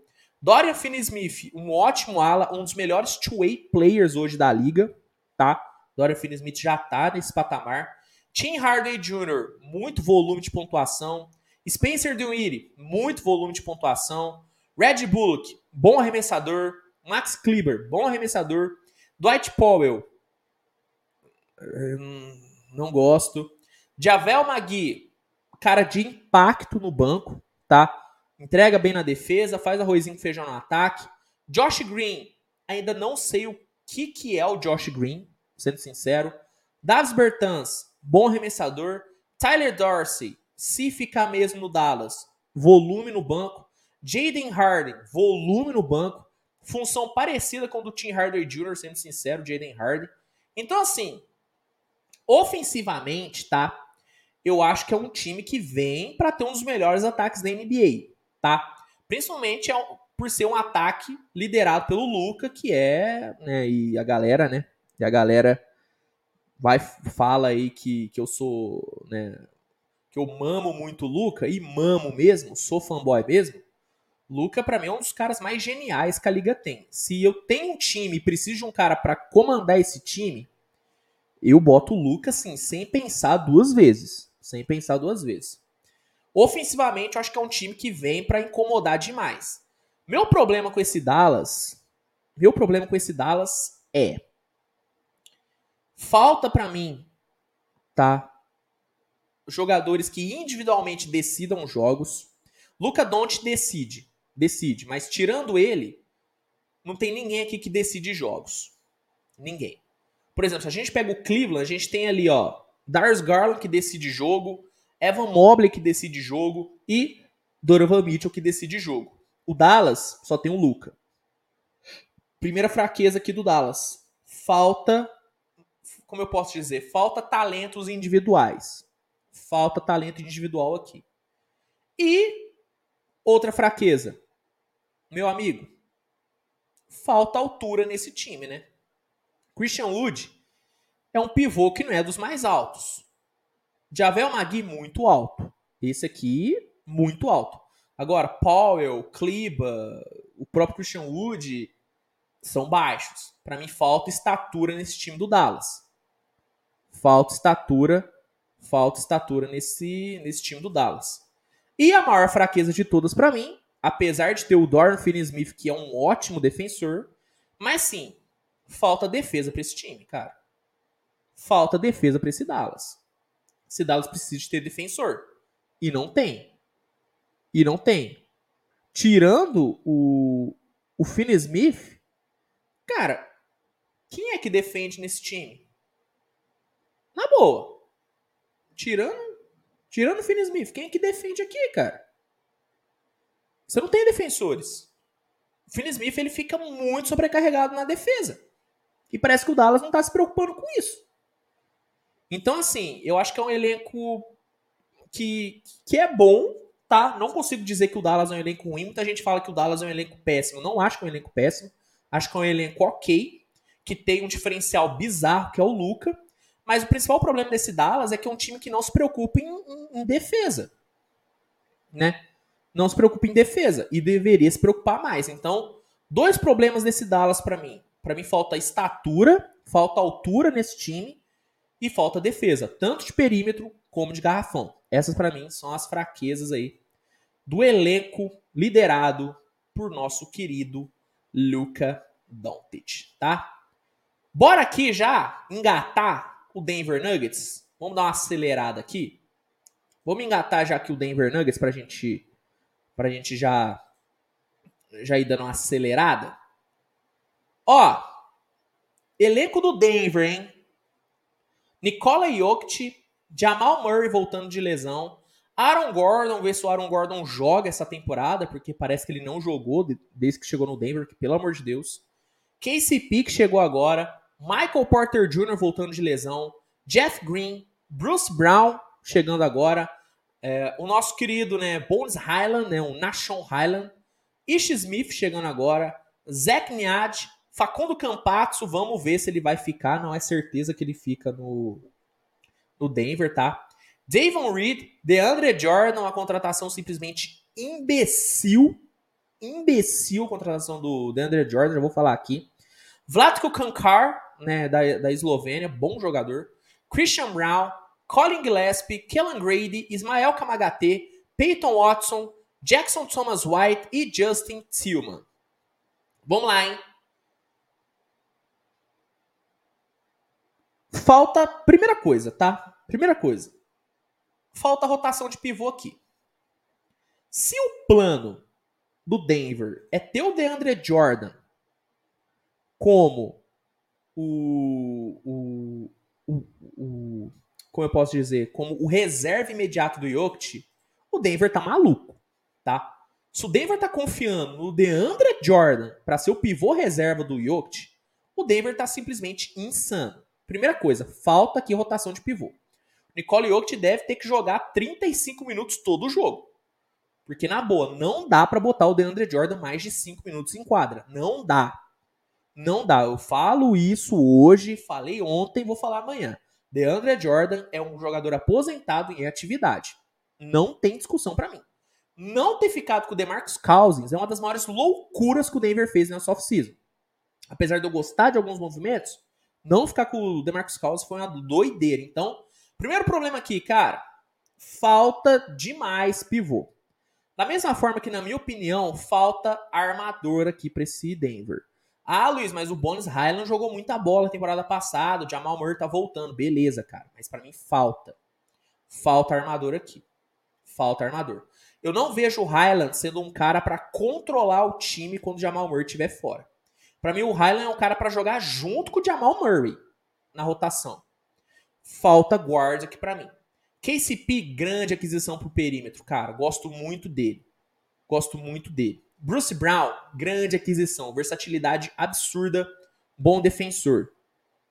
Michael Porter Jr., se ficar saudável, maravilhoso. Vai fazer o Denver ter uma rotação de alas muito boa, porque vai ter Porter Jr., Aaron Gordon, Jeff Green e Bruce Brown. Bruce Brown. Excelente rotação aqui de, de ala. Mas na boa, cara, acho que a ausência de pivô e armador é algo que vai prejudicar. Eu acho que vai prejudicar o, o Denver na temporada. E o grande problema desse Denver, que é um problema que talvez se, solu se solucione até a página 2, mas eu ainda tenho minhas dúvidas, é a defesa. Né? Temporada passada, o Denver teve a 15 pior defesa. Eu não acho que KCP e Bruce Brown vão impactar o suficiente para essa defesa do Denver virar uma defesa top 10. Não acho. Ofensivamente, eu acho que esse Denver vai ter um ataque muito bom. Temporada passada foi o sexto melhor. Acho que a tendência é entrar para os cinco, até para os quatro melhores ataques, né? Tendo o Jamal Murray de volta, Porter Jr., KCP. São caras que contribuem muito ofensivamente. Mas defensivamente, cara, não sei. Acho que a defesa melhora um pouco, mas né, falta. Acho que falta aí mais defensores de elite. Na verdade, falta um defensor de elite, né? O Denver não tem um defensor de elite. O Denver tem alguns bons defensores, né? Bruce Brown, Jeff Green, KCP são bons defensores, mas assim, Jamal Murray é uma peneira ambulante, o Aaron Gordon não defende ninguém. Michael Porter Jr. até que defende ok, até que defende ok. Nicole Jokic, eu sei que melhorou muito, eu sei que vai ter gente dizendo que eu pego no pé do Jokic, mas o Jokic ainda não me passa confiança na defesa, cara. Não me passa confiança. Então, assim, na boa, eu acho ainda que esse elenco do Denver ainda tem muitos buracos. Eu acho que o Denver tá a uma torção de tornozelo do Jokic para não competir por nada, tá? E não tendo um reserva, eu acho que o Jokic vou bater na madeira aqui, cara. Mas a chance do Jokic se lesionar é alta, porque ele vai ter uma minutagem muito grande. E como eu disse, né, o Denver tá a uma torçãozinha de tornozelo do Jokic pra tudo descambar.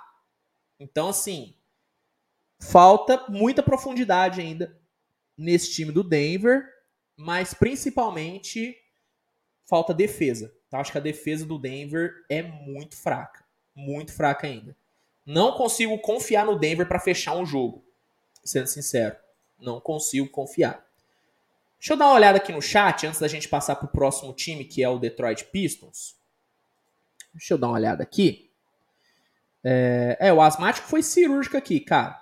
Falta principalmente eles ficarem saudáveis. Exatamente, cara. Exatamente.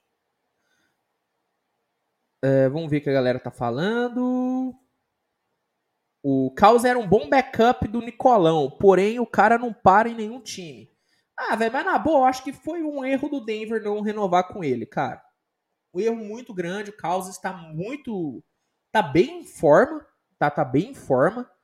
Então, assim, acho que foi uma, uma, uma bobeira que o Denver deu, cara. Uma bobeira, uma bobeira. Bobeira. Né? Vamos passar aqui então pro próximo time, pro Pistons. Apolo, você já mandou essa pergunta, cara? Eu já separei ela, tá? Vou responder no final do episódio. Não precisa mandar sua pergunta duas vezes, galera. Manda uma vez só, se for uma pergunta bacana, eu vou separar e responder no final. Fechou como a do Apolo, que ele mandou aqui agora? Eu já separei e vou responder no final. Fechou, Apolo? Tamo junto, cara. Bom, vamos passar aqui para a próxima equipe.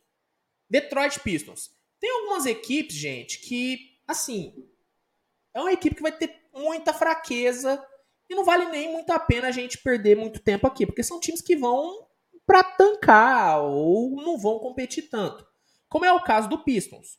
O Pistons tem muito buraco porque é um time que está se formando do zero. Então, naturalmente, é um time que vai ter buraco. Ó, hoje o Pistons tem no elenco Kate Cunningham, Sadiq Bey, Alec Burks, Marvin Bagley, Azai Stewart, Corey Joseph, Hamidou Diallo, Frank Jackson, Killian Reye, Kelly Olynyk, Isaiah Livers, Nerlens Noel, Braxton Key, Saben Lee, Rodney Magruder, Micah Porter, é, Jalen Dury, Buddy Boyman e o nosso querido Jaden Ive, né? A principal escolha do, do Pistons nesse último draft. Ó, é um time bom, tá? Você tem ótimos guards, né? Como Kate Cunningham e Jaden Ive, que tende aí a fazer uma dupla de guards simplesmente fenomenal. Espero muito dessa dupla de guards. Você tem ainda vindo do banco nomes como Corey Joseph e Kylian Reye e o, Ale, e o próprio Alec Burks, que muita gente critica ele, mas eu acho que ele é um, um bom jogador para rotação. Acho que ele é um bom jogador aí para rotação. Nas alas, você tem o Sadiq Bey, que vem para uma temporada muito forte, inclusive bom candidato a multi-proven player, Sadiq Bey, tá? Marvin Bagley, que é um cara que, apesar de eu entender o porquê que o Detroit renovou, eu não renovaria. Você tem o Diallo, né? Você tem aí Vamos lá, o Isaiah Livers, que veio do, se eu não me engano, dos Sixers, e o Braxton Key. É, não são as melhores alas do mundo, mas você tem talento. Você tem, por exemplo, o Sadiq Bey, que é um ótimo ala. Pivô, você tem agora o Jalen Dury e o Isaiah Stewart. Tá, você tem ainda aqui Kelly O'Neill, que o Nerlens Snow é um cara importante. Mas os principais são Jalen Dury e Isaiah Stewart. São os dois que devem ter uma minutagem muito boa. Não acho o elenco do Detroit ruim. Não acho. Não acho. Mas é um elenco que, cara, não me passa muita confiança. Defensivamente é um elenco muito abaixo. Muito abaixo. É um time que não me passa confiança nenhuma defensiva. Ofensivamente é um elenco que me agrada demais. Esse trio com Jalen Dury, Jaden Ive e Kate Cunningham é um trio que me agrada demais. E o Sadiq Bey é um cara que eu tô muito ansioso para ver jogar. Muito ansioso mesmo para ver jogar. Só que defensivamente é um elenco que não, não me passa muita confiança. Então, assim, fraquezas do Pistons, defesa, tanto de perímetro como de garrafão, não me passa confiança em nenhuma das duas defesas. E profundidade, cara. Para mim falta profundidade ainda no elenco, mas assim, totalmente compreensível porque é um elenco que está se formando agora. Então, o Pistons nem, acho que nem cabe muita discussão aqui, porque é um time que está se formando, cara. Então, né, é diferente analisar o Pistons do que analisar um, um Denver, um Celtics, que são times que querem ser competitivos. É, o Pistons não está querendo ser competitivo agora. Entendeu? Então, tem nem porquê né, ficar cobrando muito do Pistons agora. Mas é um time que tem muito talento tem talento em todas as posições. E isso é muito importante para você formar um time, né? Agora, vamos passar aqui para eles, né? Aqui, esse aqui é um time que eu tenho certeza que muita gente clicou no episódio só para saber a minha análise do time aqui, né? Vamos falar dos atuais campeões, vamos falar do Golden State Warriors agora. Agora eu quero ver o chat, hein? Alô, torcida do Warriors! Agora eu quero ver vocês, hein? Agora eu quero ver vocês, porque meu amigo, que a galera do Warriors fica maluca quando eu falo deles, é doideira. Vamos lá, hein?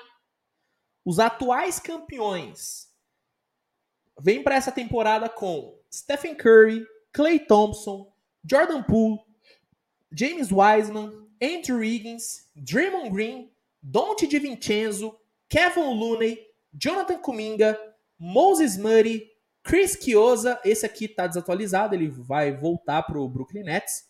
Mac McClung, Lester Quinones, Ryan Rollins, Patrick Spacey, Spencer, Jerome Robinson, Michael Green, contratação para essa temporada, Gui Santos e Patrick Baldwin, ambos selecionados nesse último draft.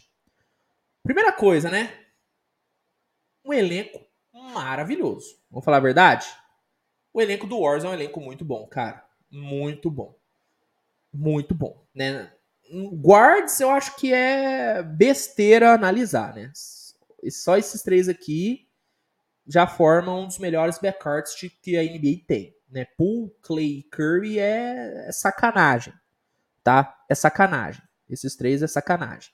Você ainda traz o Dante de Vincenzo e tem o Moses Murray, você tem aqui uma rotação de guards simplesmente incrível, incrível, muito boa, muito boa mesmo, talvez a melhor rotação de guards da liga. Na, nos alas, você tem o Andrew Higgins e principalmente o Jonathan Kuminga. São os dois caras que vão revezar como small forwards. Ala pivô, você tem o German Green, que é um híbrido né, de ala pivô e pivô. E no garrafão você tem uma rotação agora com Kevin Looney e James Wiseman. O Warriors para mim tem um elenco muito equilibrado, perdeu um pouquinho de força com a saída do Gary Payton e do Otto Porter, principalmente do Otto Porter, tá? Eu acho que o Warriors vai sentir mais falta do Otto Porter do que do Gary Payton, sendo sincero. Mas é um time que se mantém muito equilibradinho, muito equilibrado, uma rotação muito forte, muito forte, tem talento em todas as posições, todas as posições. Apesar de eu não confiar nesse garrafão com Eisman e Kevin Looney, Kevin Looney teve uma temporada boa, playoff bom, foi importante, mas assim, entre ele fazer um playoff bom e eu confiar nele como um pivô titular, né? Aí, aí eu não sei? Aí, meu amigo, aí é duro, aí é demais. O Wiseman, eu tenho muitas ressalvas ao Wiseman. Sinceramente, eu Cara, eu, eu tenho um pé atrás ao James Wiseman. Eu acho que a galera superestimou demais ele no draft. Mas vamos ver, né? Se ele ficar saudável, pode ser um grande nome. Mas assim, nas alas, cara, Wiggins e Kuminga, ótima rotação. Guards, como eu disse, cara, eu nem vou perder muito tempo falando dos guards do Wars, porque é sacanagem, né? Curry, Clay, Poole, brincadeira. Don't de Vincenzo e Moses Murray, então, pro banco é algo fantástico. E na ala pivô, você tem o German Green e o próprio Kuminga, que pode também fazer a ala pivô. Fora alguns nomes que estão aqui, que não vão ter tantos minutos, mas que podem acabar ajudando. Por exemplo, Michael Green. Não acho que o Michael Green vai ter tantos minutos, mas ele vai entrar no time. Mac McCloud, eu acho que ele vai entrar para dar um volume na pontuação, principalmente ali em garbage time, alguma coisa do tipo. Gui Santos, não acho que ele vai entrar na rotação ainda. Mas se entrar, pode ajudar porque tem talento. Então, assim, velho, na boa, Warriors para mim tem um time maravilhoso, é um ataque muito bom, muito bom, um dos melhores ataques de toda a liga. Defensivamente é um time muito forte, a defesa do Warriors é fenomenal, fenomenal, briga tranquilamente para ser a melhor defesa de toda a liga. Então assim, cara, é um time que tem muito pouco buraco, muito pouco para não dizer nenhum. Nenhum. Assim, eu acho que a posição mais que não me passa tanta confiança é o garrafão. Porque o Kevin Looney não confio 100%, o James Wiseman não confio 100%. Mas mesmo assim são dois caras que funcionam muito bem no sistema do Care. Kevin Looney funcionou muito bem e o James Wiseman tende a funcionar bem. Então assim, talvez uma fraqueza que eu possa falar aqui do Warriors é talvez um time que não vai pontuar muito é, vindo do banco da mesma forma que pontuava a temporada passada, né? Acho que sem o Otto Porter, o volume de pontuação do banco do Warriors vai dar uma caída. Mas tendo o Jordan Poole ali vindo do banco, ah, o seu time vai pontuar pra caramba. O Kuminga deve ter uma temporada em pontos um pouco melhor, assim como o Moses Murray. Então, assim, cara, é duro, é duro, assim, é duro dizer é, que o Warriors é um time perfeito. Eu não acho que existe time perfeito. Mas se tem um time que tá perto de ser perfeito, é o Golden State, cara. Assim, Pra não passar em branco, pra eu não dar esse rótulo de time perfeito pro Wars, porque eu acho que é perigoso, acho que é né, perigoso você falar que um time é perfeito, e até meio, né, acho que não faz sentido você falar que um time é perfeito porque não existe time perfeito. Eu vou dizer que o Wars não me passa confiança no garrafão, e eu acho que é um time que perdeu volume ofensivo no banco. Acho que é isso. São duas fraquezas aí do, do Golden State. Mas na boa, cara, é um time muito fechado, é um time muito, muito redondo. Muito redondo. É incrivelmente redondo esse time do Golden State. Então, só para não passar em branco, só para mim não falar que é um time que não tem defeito. Mas se tem um time que pode ser considerado quase perfeito, é esse Golden State. Deixa eu ver o que a galera tá falando. É... Galera falando que pintou o campeão. O, Lev, o Levi Teixeira falou que próxima temporada o Clay tem que ser mais regular e torcer pro Wiseman ir bem. Cara, tem, eu tenho expectativa alta no Clay Thompson, tá? Acho que o Clay vem pra uma temporada muito boa. Temporada muito boa. Diogo Miguel, o Wiseman é bom até, acho que vai ser o titular essa temporada. Cara, a tendência é o, o Wiseman ser titular, tá? Tendência é ele ser titular. Eu botaria ele titular? Não, porque eu confio um pouquinho mais no Kevin Looney, porque ele já tá mais tempo no sistema do Warriors. Mas se o Wiseman ficar saudável e atingir o potencial que todo mundo espera, acho que é mais do que natural ele se tornar o titular aí da equipe, né? Cara, é difícil achar defeito no Warriors, hein? É difícil achar defeito no campeão. É difícil achar defeito no campeão. Mas assim, tentei. Tentei. É um time muito redondo, cara, na boa. Agora, sem puxar saco aí pro Warriors, é um time muito bem montado. Muito bem montado, muito bom, muito seguro. É, muito talentoso em todas as posições, assim, é um time muito, muito bom, cara. Não é à toa que foram campeões, né, gente? Pelo amor de Deus. Vamos lá. Outro time aqui, já vamos dar prosseguimento, né? Outro time aqui que segue a mesma linha do Pistons, que é o Houston Rockets. É um time cheio de buraco, mas é que um time está se formando agora. Vamos aqui. É um time que tem Jalen Green, Kevin Porter, Eric Gordon, Dishan Tate, Garrison Matthews, Alperen Shangun, Kenyon Marfin, Josh Christopher, David Nwaba, Trey Burke, Sterling Brown, Marcus Chris, Usman Garuba, Willie Kallenstein, Boban Marjanovic, Bruno Fernando, Ty Ty Washington, Trevor Hudgens, Jabari Smith, o meu querido Jabari Smith, e o Tari Eason. Ó, de cara, pra gente não perder muito tempo, porque é um time que tá em reconstrução, então é natural que tenha muitos, muitos problemas. Falta armador para mim, tá? Eu não consigo engolir o Kevin Porter sendo armador de um time. Para mim, ele é alarmador. Não arma equipe, o Kevin Porter. Ele não é um bom passador. Desculpa, cara. Não é. Falta armador. É um time que tem muitos scorers. É muito scorer para pouco passador, na minha opinião. Cara, de scorer aqui você tem, ó. De, é, Eric Gordon, Kevin Porter, Jalen Green, Josh Christopher é um pontuador, Trey Burke é pontuador, Jabari Smith é pontuador. Então, é muito pontuador para pouco armador. Eu acho que o melhor passador desse time do, do Rockets é o Ty Ty Washington, mas ele é um novato, então não consigo cravar. Para mim, falta, na boa, falta caixa pro garrafão desse Rockets. Acho que é um garrafão muito soft, né? Você tem o Alperen Shangun, que eu amo o Shangun, técnico pra caramba mas ele é muito fraco na defesa. O Jabari Smith é um baita de um defensor, mas ele segurar o garrafão sozinho e ainda ter que atacar, acho duro. Então, para mim, falta caixa nesse garrafão do Rockets. Talvez o Garuba, se tiver uma minutagem, pode resolver esse problema, mas assim, é muito si. Então, assim, cara, ainda é um elenco cheio de buraco. É um elenco que tem muito talento. O Rockets conseguiu acumular muito talento nesses últimos anos precisa desenvolver. Obviamente falta muita defesa, é um time que tem poucos grandes defensores. Acho que os melhores defensores que o Rockets tem são defensores que ainda vão se formar, como por exemplo Jabari e Tari Eason. Na teoria, para mim, esses dois são os melhores defensores do time. Então, assim, cara, o time tá em formação, tem muito a melhorar ainda. Mas se eu fosse listar uma fraqueza que o Rockets teria que, que focar, focar mais para né, resolver nos próximos drafts seria a posição de armador, porque você tem um time com tanto atirador, tendo o Kevin Porter Jr. para organizar, eu acho que é uma receita aí do fracasso, cara. Então, Armador aqui para mim seria a principal fraqueza do Houston, tá?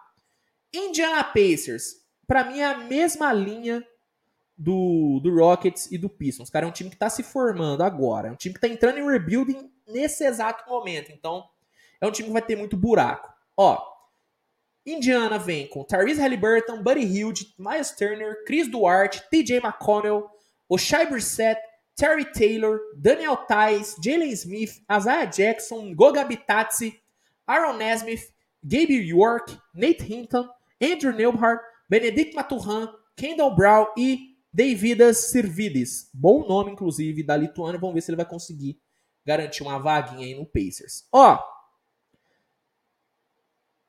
falta armador. Acho que é mais do que claro, né? Tyrese Halliburton é o único armador, armador mesmo do time. Tá, tem o TJ McConnell, perdão, esqueci do McConnell. É, é, são dois armadores bons. Mas ainda falta um terceiro armador ali de confiança. É um time que tem muito bons alas armadores, né? Se todo mundo se manter no time, é uma das rotações de shooting guards mais talentosas, né, cara? Porque você tem o Buddy Hield, Chris Duarte e ainda tem o Benedict Maturan e o Aaron Nesmith. Cara, é uma baita na rotação de shooting guard aqui, né? Você tem aí scorers de ótimo nível. Alas. Falta ala nesse time. Eu não confio em nenhum ala aqui da, da equipe. Nenhum. Acho que falta muito ala, né, cara? Terry Taylor, o Shai Brissett. Realmente, ala é um buraco enorme nesse time do, do Pacers. Ala pivô. Você tem bons nomes, né? Você tem o Isaiah Jackson, né, que é um bom nome. O próprio Goga Bitadze consegue fazer ali a ala pivô. Kendall Brown também consegue, mas acho que ainda falta talento na ala pivô. E no pivô, se todo mundo ficar, você tem ótimos pivôs, né, cara? Turner, você tem o Daniel Tais, você tem Jalen Smith. Cara, você tem ótimos nomes aí para pivô. É um elenco que vai se formar agora, então é natural que tenha buracos. Mas assim, a ala eu acho que é a principal fraqueza desse Pacers e eu acho que ainda falta mais alguns armadores aí para esse time. É um time que tem pouco poucos organizadores, né? A gente tem poucos organizadores aí. Mas é um time que tem muito pivô, muito pivô bom. Tem muito ala armador bom pra caramba. Realmente a rotação de shooting guard do Indiana Pacers é invejável. E é assim, é um time que tem talento, mas, mas é um time que vai se formar a partir de agora. Então, mais do que natural ter muito buraco, né? Mais do que natural ter muito buraco. Vamos agora passar para um dos melhores elencos da liga, hein? Outro time aqui que vai ser difícil de eu achar defeito. Vamos passar aqui pro Los Angeles Clippers. Cara, pensa num time difícil de achar buraco aqui, mas vamos lá, vamos tentar. Clippers tem Kawhi Leonard, Paul George, Norman Powell, Red Jackson, Marcus Morris, Terrence Mann, Luke Kennard, Robert Covington, Ivica Zubat, Nicholas Batum, Amir Coffey, Brandon Boston Jr., Javier Moon, John Wall, Jason Preston, Michael é, DeVoe e Moussa Diabaté. Cara, é um elenco maravilhoso, hein? Eu tenho falado muito isso e, eu, e tem muita gente que me critica falando que eu tô exagerando. Mas para mim o Clippers entra na próxima temporada sendo candidato a melhor elenco da liga. Tá? Esse elenco do, do Clippers é sacanagem de maravilhoso. Velho, é um elenco muito bom.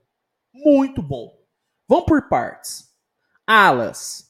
Na ala, você tem Kawhi, Paul George, Robert Covington, Terrence Mann, Batum, Amir Coffey. Irmão, olha esses alas. Para começar de conversa, o Clippers tem dois dos dez melhores alas da liga, que é o Leonard e o Paul George. A gente já começa com isso, né? É, é, é sacanagem. Pivô. Aí é uma primeira necessidade que o Clippers tem. O único pivô mesmo de origem desse time é o Ivica Zubat. E isso é um problema. Porque o Zubat não é um pivô de elite. O Zubat é um pivô arroz com feijão. É aquele pivô medião, né? Falta pivô nesse time. Primeiro buraco, né? Falei que ia ser difícil achar buraco, já achei o primeiro. É, achei o primeiro buraco. Falta pivô no time. Vamos para o shooting guard. Aí, para mim, é uma rotação também de elite. Você tem Norman Powell, baita de um ala armador, muito subestimado, mas é um baita de um ala armador. Terrence Mann, Luke Narr, é que o Terrence Mann pode fazer a ala e a, o ala armador, tá? Ele faz as duas posições. Luke Narr, muito forte. Brandon Boston, incrível. Então, assim, velho, alarmador também, para mim, o Clippers tá tranquilo. Rotação de alarmador aqui pro, pro, pro Clippers, para mim, tá tranquilaça. E aí a gente vem para um dos grandes, né, um dos grandes problemas que o Clippers teve nos últimos anos, que é a posição de point guard, que na minha opinião pode ser algo, pode ser um problema resolvido, né? Porque o Clippers vem tendo Red Jackson e John Wall. Vamos lá. Red Jackson e John Wall são armadores de elite? Não. John Wall já foi um dos melhores, mas hoje não é mais. Mas são dois armadores que fazem o que precisa. E o John Wall é um cara que, se ficar saudável, não tô nem dizendo se ele jogar o que jogou no Wizards. Eu acho que isso nunca mais vai acontecer, tá? Mas se ele ficar saudável e fazer o que ele sabe fazer, que é liderar o time na transição, que é ser incisivo no um contra um, acho que o Clippers não vai reclamar tanto a ausência de um armador. Acho que o Red Jackson é uma ótima opção para vir do banco. Não, eu não coloco mais o Red Jackson para titular, tá? Eu, Luiz, não consigo ver o Clippers chegando na final de NBA tendo o Red Jackson como titular. Pode ser no começo, tá? Mas no primeiro estalo é, de certeza de que o John Wall tá bem, bota o John Wall de titular e manda o Red Jackson pro banco. Mas eu não consigo dizer que, que, que, esses dois caras não conseguem segurar a posição. Eu acho que os dois são bons armadores. Então eu não, eu não diria que, a, que a, a posição de point guard é uma fraqueza do Clippers. Olhando o elenco hoje de Los Angeles, eu diria que a fraqueza desse time ainda é a posição de pivô. Ainda é posição de pivô. Mas para mim o Clippers tem jogadores defensivos tão maravilhosos, tão fora da curva, que eles vão fazer essa ausência de pivôs não ser tão sentida, tá? Na boa, Marcus Morris, Batum, Covington são caras que já defenderam o garrafão e defenderam muito bem. Então acho que o Clippers tem tanto talento na defesa que vai fazer a gente em algum momento, em algum momento esquecer que o único pivô de origem do time é o Vika Zubat, né? Então, eu acho que esse é um problema que eu posso listar no Clippers, que é essa essa ausência de mais opções, de mais opções no no garrafão. Mas assim, na boa, é um elenco maravilhoso, cascudo pra caramba, muito versátil, muito bom defensivo e ofensivamente, meu amigo. Um time que tem Paul George e Kawhi Leonard para pontuar para você. Então, assim, é algo fantástico o elenco que o Clippers montou. E eu acho sim que é um time que briga para ser um dos melhores elencos da liga nessa próxima temporada, cara. Na boa, eu tenho eu tenho muita expectativa nesse Clippers, cara. Talvez eu me frustre, tá? Talvez eu me frustre. Mas é um elenco muito bom. É um elenco muito bom. Deixa eu ver o que a galera tá falando aqui. Deixa eu ver aqui. É... Ó, o Léo Nolasco por aqui, ó. Léo, grande abraço, Léo. Tamo junto demais, meu parceiro. Obrigado aí por essa audiência maravilhosa. Tamo junto, meu querido. Tamo junto. É... O Enzo Veloso falando que o, que o Clippers vai pipocar como sempre. Que isso, cara? Cadê a confiança? Cadê a confiança? Eu, eu, eu tô confiando nesse Clippers, hein? Eu tô confiando nesse Clippers. O Diogo Miguel falando que o John Wall vai já já tirar o Red Jackson de titular. Também acho, tá? Também acho. E o, Ale, o Alexander André mandou, não tenho dúvida, é sim um dos melhores da liga. Eu também acho que o Clippers é um dos melhores elencos da liga. Eu não sei se é o melhor, tá? Mas briga para ser um dos, cara. Realmente é um elenco muito forte, velho. Na boa, esse Clippers é muito forte. Muito forte mesmo. Olho nesse Clippers. Olho nesse Clippers. Vamos então partir aqui, continuando em Los Angeles, mas agora indo para o outro lado. Vamos falar do Leicão. Rapaz, outro elenco duro, hein? Outro elenco duro de analisar, mas vamos lá. Lakers tem, até o momento, LeBron James, Anthony Davis, Russell Westbrook, Kendrick Nunn, Austin Reeves, Damian Jones, Thomas Bryan, Troy Brown, Wayne Gabriel, Juan Toscano Anderson, Jay Huff, Dennis Schroeder, que, que assinou de novo com o time, Patrick Beverly, Scottie Pippen Jr., Max Christie, Javante McCoy, Lonnie Walker, Sharif O'Neal, Cole, Cole Sweater e Fabian White. Vamos por partes? Vamos por partes. Ó, na posição de armador, vamos falar dos, dos point guards aqui do, do Lakers.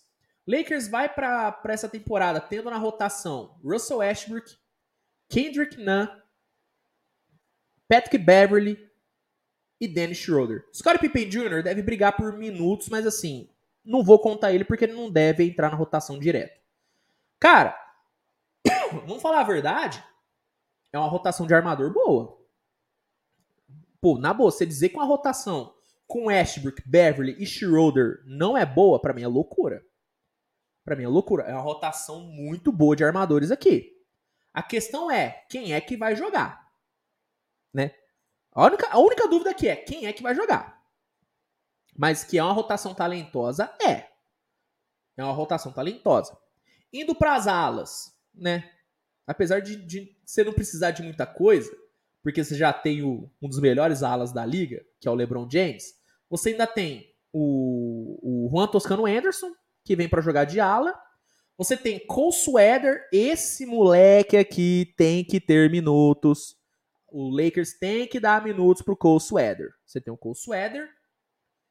E assim, não tem tantos nomes nas alas. Mas como eu disse, é um time que tem o LeBron James. Então, até que ponto precisa de fato se preocupar? Alarmador. O Lakers tem Austin Reeves, Max Christie deve jogar como alarmador. Lonnie Walker, com certeza, joga como alarmador. E vamos lá, o Cole Sweater, tá? Cole Sweater deve jogar como alarmador. E eu acho que falta talento aqui. Para mim, falta talento na, na posição 2 aqui do Lakers. Acho que falta talento. Muito talento. E indo pro garrafão, você tem Anthony Davis, Damian Jones, Thomas Bryan, Troy Brown, é, Troy Brown, que deve jogar como ala pivô, Wayne Gabriel, Jay Huff, que não deve ter minutos, e o Sharif O'Neal também não deve ter minutos. Gosto das opções de garrafão, tá? Gosto das posições de garrafão que o, que o Lakers tem. Anthony Davis, não precisa nem falar, né? Thomas Bryan eu gosto, gosto, Damian Jones. Então, assim, cara, é um elenco top 5? Não. Talvez, talvez, não seja nenhum elenco top 10. Talvez. Mas não é um elenco ruim, gente, pelo amor de Deus. O Lakers não tem um elenco ruim. Tem talento em todas as posições, tirando a, a, a posição de shooting guard, que eu acho que falta talento. Talvez o melhor aqui seja o Lonnie Walker. Todas as posições têm muito talento, né? Guard, então, é sacanagem, né? Como eu disse, Westbrook, Schroeder, Patrick Beverly. Baita talentos.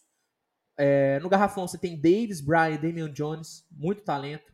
Então, assim, é um time que tem talento em todas as posições.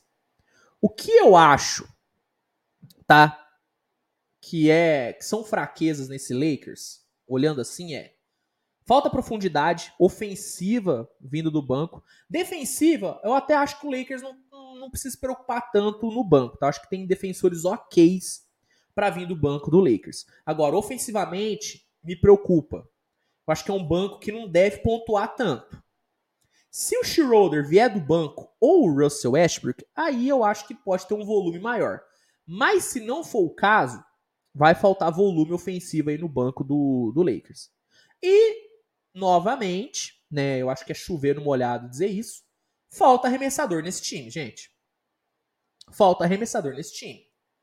Cole Sweater é uma opção que pode, pode dar certo. É uma opção que pode dar certo. Gosto do Cole Sweater. Mas assim, é novato. É novato.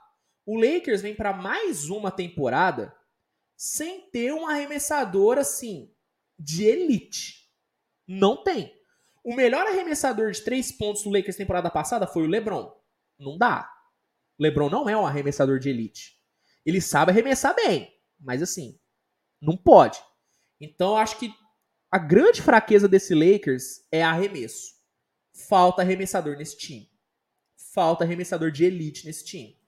O Lakers não tem um sniper. Não tem.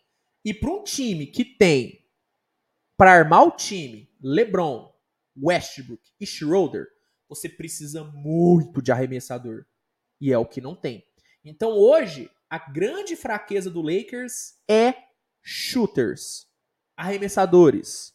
O Lakers tem ótimos infiltradores, talvez alguns dos melhores infiltradores da liga. LeBron, Westbrook, Schroeder são, são infiltradores maravilhosos. Agora, o Lakers não tem nenhum arremessador acima da média. Nenhum. E isso é um perigo quando você tem LeBron e Westbrook para armar o seu time. Então, assim, fraqueza desse time do Lakers para mim hoje é arremessador e profundidade ofensiva no banco. Para mim, essas são as duas grandes fraquezas do Lakers. Acho que o Lakers pode ter uma boa defesa, uma ótima defesa, tá? O Lakers pode ter uma ótima defesa. É um time que pode dominar o garrafão de basicamente todas as equipes da liga. Mas falta espaçamento de quadra. E é algo que a diretoria do Lakers deveria se preocupar um pouquinho mais, cara. Deveria se preocupar um pouquinho mais em trazer shooters para essa equipe. Precisa, precisa. Deixa eu ver o que a galera tá falando aqui. Galera falando que o Dennis Schroeder vai ser titular. Não consigo cravar, viu? Não consigo cravar. O Alexander falando que o Lakers ainda é um time muito confuso. Vai se complicar de novo nessa temporada. Vamos ver, cara. É, é um time confuso de fato. Mas eu acho que a galera tá subestimando muito o Lakers, velho. Eu não acho que o Lakers é, é, é esse horror todo, não. É um time meio Frankenstein ainda. É, Frankenstein. Mas tem talento nas posições, velho. Não acho que é um time para título, não acho que é um time para brigar por final de conferência, longe disso. Mas acho que é um time que pode ter uma temporada melhor do que na passada, porque pior é difícil, né? Aí os caras vão ter que se superar para irem pior temporada passada, pelo amor de Deus. Vamos continuar? Memphis Grizzlies, gente. Elenco bom, hein?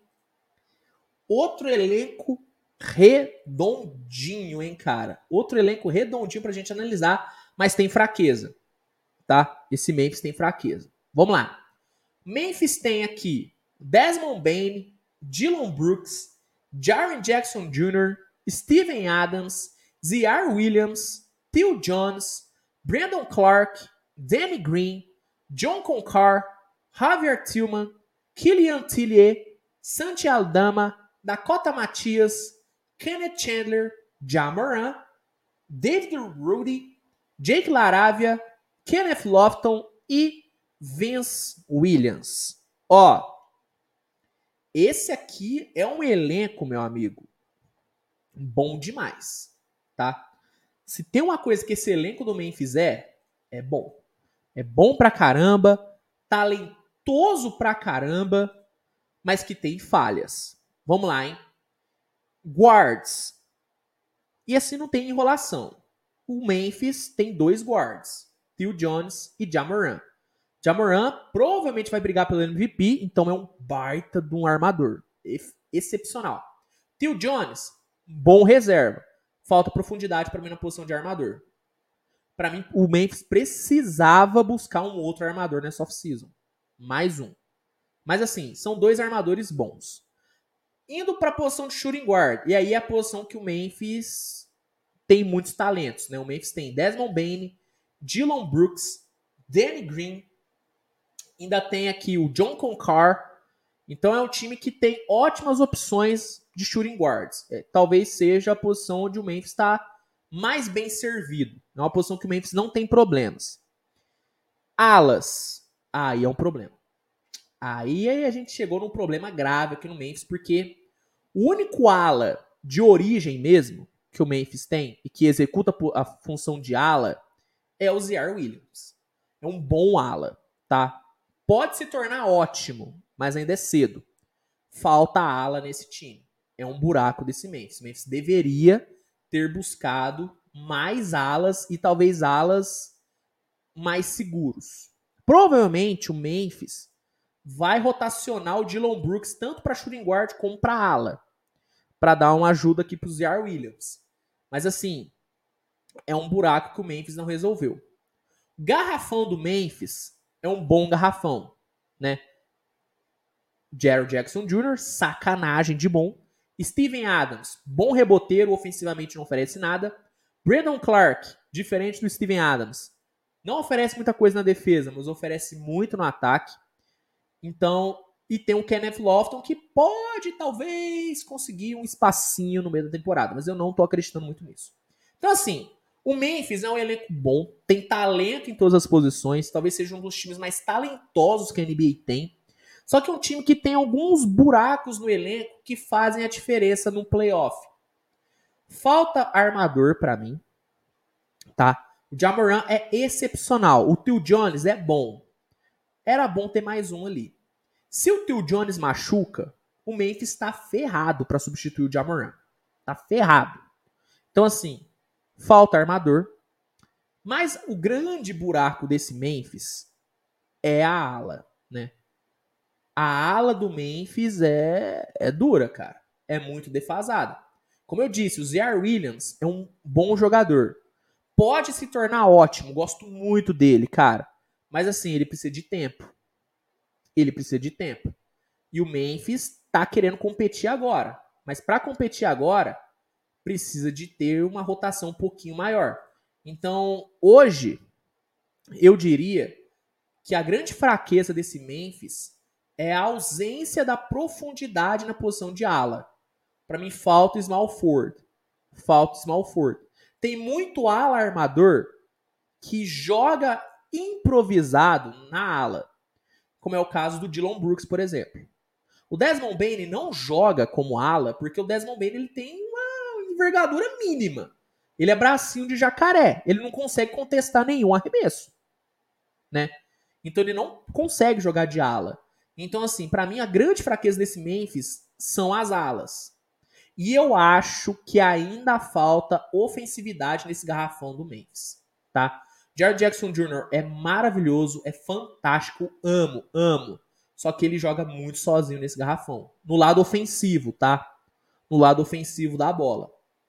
Acho que ainda falta uma ofensividade aí no garrafão do Grizzlies. Mas assim, muito talento, como eu disse, um dos elencos mais talentosos que a liga tem mas ainda tem muito buraco que tá na hora do Memphis começar a tapar. Tá na hora do Memphis começar a tapar alguns buracos aí, né? Vamos então aqui passar pro Miami. Vamos aqui para Miami. Outro bom elenco, hein? Outro bom elenco esse elenco do Miami Heat, hein, cara? Elenco bom pra caramba, velho. Ó, Miami tem hoje Jimmy Butler, Tyler Hero, Ban Debaio, Kyle Lowry, Duncan Robinson, Vitor Oladipo, Max Struss, Gabe Vincent, Caleb Murphy, Dwayne Dedmon, Omer Yurtseven, Marcus Garrett, Haywood Highsmith, Highsmith Nikola Jovic, Bryce Hamilton, Jamar Buyá, o Donis Haslem, que pelo amor de Deus não dá para contar o, o, o Donis Haslem, Orlando Robinson, Jamal Cain e Darius Days. Vamos lá. Resumindo, rotação do Miami é isso aqui, ó. São esses 10 jogadores aqui. Isso aqui, esses aqui não jogam não. Esquece. Miami é isso aqui. E aí a gente já vê a primeira fraqueza, né? Profundidade de elenco. Miami não tem profundidade nesse elenco não tem profundidade nesse elenco. Outra fraqueza, e aqui, cara, eu consigo listar algumas fraquezas nesse Miami, tá? Falta profundidade na posição de armador, tá? Quando o Kyle Lowry se machucou, ah, o Gabe Vincent jogou bem, mas, pô, cara, você confiar no Gabe Vincent é duro. Falta profundidade aqui na armação do Miami. Falta profundidade no garrafão. Se tira o Bandebaio aqui, você tem um Dwayne Dedmon, para fazer o garrafão do Miami. É duro, hein? Falta muita profundidade no garrafão do Miami. E assim, tá sentindo a ausência de alguma coisa aqui? Eu tô. Tá faltando ala pivô nesse time. PJ Tucker saiu e o Miami não, não correu atrás para arrumar outro, não. Miami não correu atrás para buscar um power forward. E isso é um problema. Porque o Miami joga numa conferência que tem alguns dos melhores power forwards da liga. É a conferência do Yannis Antetokounmpo. E você não ter um power forward de confiança para limitar o Yannis é, é pedir para ser eliminado. Miami, para mim, tá muito bem nas alas. Né? Tanto a como o alarmador, como a posição de small forward, para mim o Miami tá muito bem servido. Tyler Hero, Jimmy Butler, Vitor Ladipo, Max Struz. Eu acho que o Miami tá tranquilo. Duncan Robson deve sair, não deve ter minutos, mas assim, eu acho que o Miami não tem que se preocupar com as alas. Agora, tirando, né, ala pivô. Ala pivô, o Miami tem que se preocupar muito e parece que não tá. O Miami aparenta ser um time que tem tá tranquilo, né, com o que tem. Porque não fez nada na off-season. O que é um grande erro. Fraqueza aqui do Miami para mim, meu amigo. Profundidade de elenco que não tem. Não é um elenco tão profundo como muita gente pintou. E principalmente, é um time que não tem power forward de, de confiança. Não tem. Isso é algo que o Miami vai ter que corrigir assim. Urgentemente, se quiser com, com é, se quiser competir nessa conferência. Você tá no leste e não ter um power forward de elite, meu amigo, é você pedir para ser eliminado no segundo round. Para mim é isso. Tá? Para mim é, é, isso, simples, tá? Sem o power de elite, você não compete na, no leste. É isso. É isso, cara. Então, para mim, esses são, essas são as principais fraquezas do Miami Heat. Vamos aqui para outro elenco redondinho. Outro elenco aqui que é VaptVupt para analisar, cara, que é um elenco muito redondo. Não tem nem por que perder muito tempo aqui. Milwaukee Bucks. Ó, Bucks vem com Yannis Antetokounmpo, Chris Middleton, Drew Holiday, Bob Portis, Grayson Allen, é, Grayson Allen, Pat Connaughton, Brook Lopes, Joe Ingles, George Hill, Jordan Iwara, Wesley Matthews, Serge Ibaka, Yvonne Carter, Lyndon Winton, Tanasi Antetokounmpo, Luca Vildoza, Marshawn Burchamp, AJ Green, é, é, o Mamu Kelashvili e o Badi. Vamos lá. Cara, para mim o Milwaukee é um elenco muito redondo, muito redondinho, tá? Defensivamente, talvez seja um dos melhores elencos que a liga tem. Né? Você tem o Yannis, que é defensor de elite, Chris Middleton, defensor de elite, Holiday, defensor de elite, é, Grayson Allen, apesar de ser sujo em muitas jogadas, para mim é um baita de um defensor. É, cara, é, é um elenco muito forte. Acho que falta um pouquinho de profundidade ofensiva nesse elenco do Bucks. Acho que o Bucks no banco é um time que não pontua tanto. E principalmente quando perdeu o, o Dante de Vincenzo, o time perdeu muita profundidade aí ofensiva.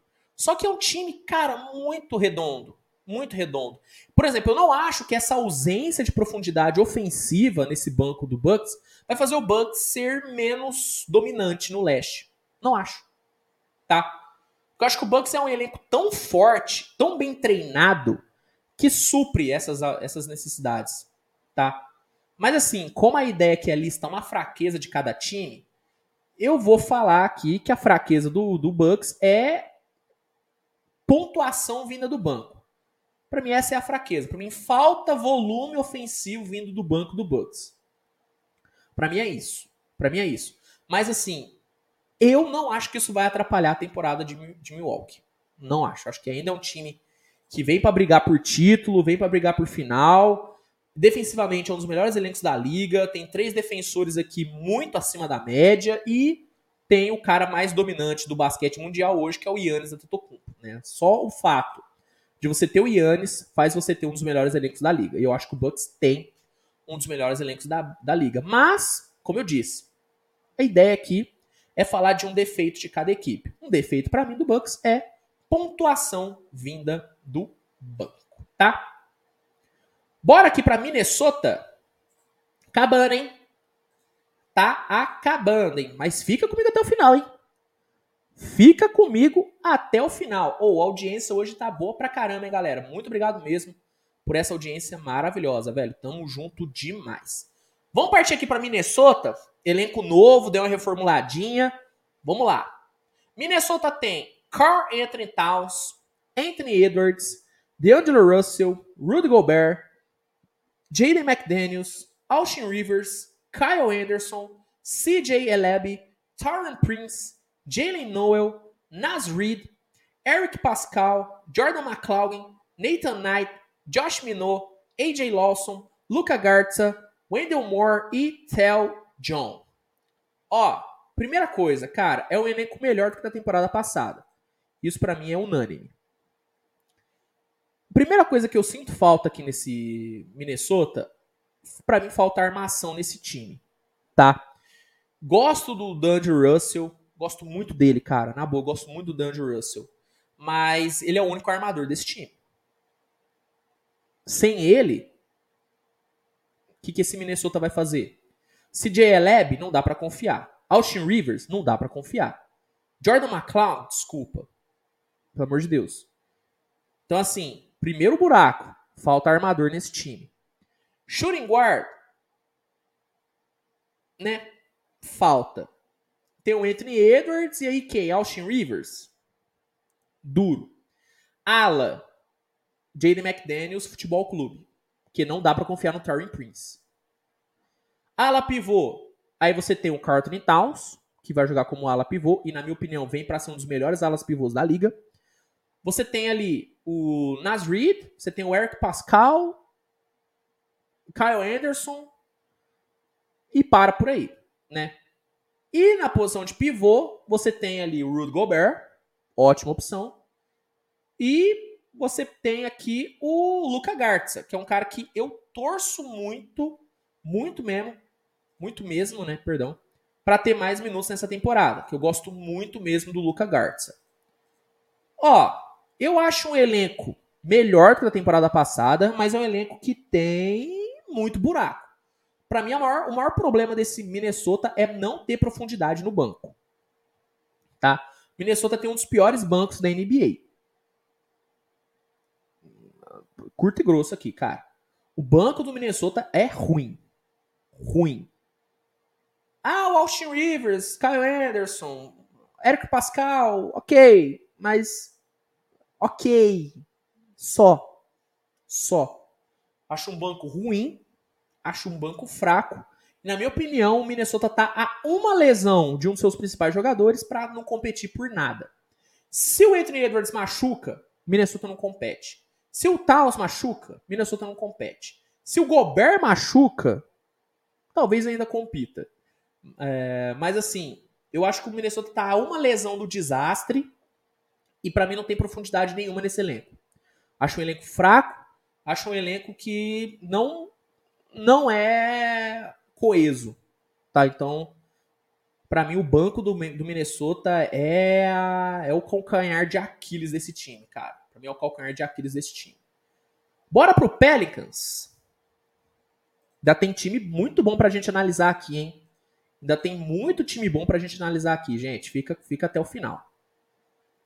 Ó, Pelicans vem com McCollum, Zion, Brandon Ingram, Jonas Valanciunas, Devonte Graham, Herbert Jones, Larry Nance Jr., Jackson Hayes, Wheeler Hernan Gomes, MVP do Eurobasket, Gary Temple, José Alvarado, Kira Lewis, Trey Murphy, Najee Marshall, Dyson Daniels, que veio do draft, Jared Harper, Isaiah Brogdon, Darren Sebron, John Pett Jr., Deacon Ploden, Carla Matkovic, Gary Clark e AJ Liddell. Ó, falta armador, né? O Pelicans não tem um armador, né, confiável. Muito provavelmente, muito provavelmente, o CJ McCollum vai assumir o papel de armador desse time. Pro, muito provavelmente. Nas alas, acho que o, Memphis, o Pelicans está muito tranquilo, né? Tem Zion, tem Ingram, Herbert Jones, Trey Murphy, cara, realmente é uma rotação de alas fantástica aqui, né? Tem o José Alvarado, que rotaciona ali na posição de guarda, mas ele não é um armador. Ele é a mesma coisa do, do Marcos Smart. Ele é um carregador de piano. Ele não é o cara que vai tocar o piano. Ele vai carregar o piano. E no pivô, cara, eu acho que você tem um garrafão com Valentinas, é, Jackson Hayes e William Gomes te deixa tranquilo. Gosto do elenco do Pelicans, acho que é um elenco melhor que da temporada passada. Se reforçaram, trouxeram nomes bons. A volta do Zion é muito importante, apesar de eu ficar em dúvida como que esse time vai funcionar, tendo Zion e Ingram e CJ McCollum. Mas eu acho que é um elenco bom, só que para mim falta muito um armador. Devonte Graham para mim não é esse cara, não é esse cara. Eu já abandonei o barco do Devonte Graham, já abandonei o barco do Devonte Graham. É... Mas é, é um elenco bom, cara. É um elenco bom, mas que falta um armador para mim falta armador. Fraqueza aqui para mim do, do, do Pelicans é rotação de armador. Falta point guard aqui nesse time. Falta point guard aqui nesse time. Mas em todas as outras posições, o Pelicans está muito bem servido. E o banco do Pelicans me agrada. Gosto desse banco. Cara, você tem um banco que pode ter nomes como Herbert Jones, Jackson Hayes, Willie Hernan Gomes, Trey Murphy. Cara, você tem um baita de um banco defensivo aqui, cara. É sacanagem esse banco defendendo. Então, gosto muito. Gosto muito desse banco. Gosto do elenco em si, mas eu sinto a falta de ter um armador aqui nesse time. Então, point guard para mim é a fraqueza do elenco do Pelicans, tá? Vamos aqui pro New York Knicks, né, cara? Vamos falar do Nicão da massa. Outro time que tem defeito pra caramba, Deus do céu. Vamos lá, hein? Knicks vem com Julius Randle, RJ Barrett, Jalen Brunson, Evan Furner, Derrick Rose, Emmanuel Quickley, Mitchell Robinson, Obi Toppin, Isaiah Hartenstein, Quentin Grimes, Jericho Sims, Miles McBride, Trevor Kills, é, o Mikhailo, que chegou agora há pouco no Knicks, e o Dequan Jeffries. Ó, por partes. Armador. Eu acho que o Knicks tem uma boa rotação de armadores, né, cara? Você tem aqui uma rotação com Brunson, Rose, Quickly e o Quentin Grimes. Ótima rotação. Alarmador. Evan Furner, RJ Barrett. Bom. Nas alas. Falta ala nesse time. Provavelmente o RJ Barrett vai jogar como ala, mas e o reserva dele? Quem vai rotacionar com ele? falta ala nesse time. Ala pivô, você tem Julius Randle e Obi Toppin. Gosto. Apesar de muita gente criticar Randle, eu ainda acho ele um bom jogador. Ele é mediano. Ele não é um All-Star que muita gente pinta, não é. Mas ele é um cara E o Obi Toppin tem um potencial muito bom. E pivô, o Knicks tem principais, né? Mitchell Robinson e o Isaiah Hartenstein, além de ter aí do Jerry Sims, que é um moleque jovem que pode acabar rendendo. Eu acho que o, o garrafão do, do Knicks é um garrafão que precisa ficar saudável, mas é um garrafão que não me desagrada tanto, tá? Apesar do Mitchell Robinson ser um nada no ataque, não fazer nada no ataque, defensivamente ele, pô, é muito bom, né? O Isaiah Hartenstein, ele tem uma mobilidade boa, acho que na rotação ele vai fazer muita diferença principalmente quando o Knicks precisar jogar no small ball, o Isaiah Hartenstein é uma opção interessante. E o Jericho Sims é aquele cara para explosão, né? Aquele cara para layup, para ponte aérea, ele é esse tipo de cara.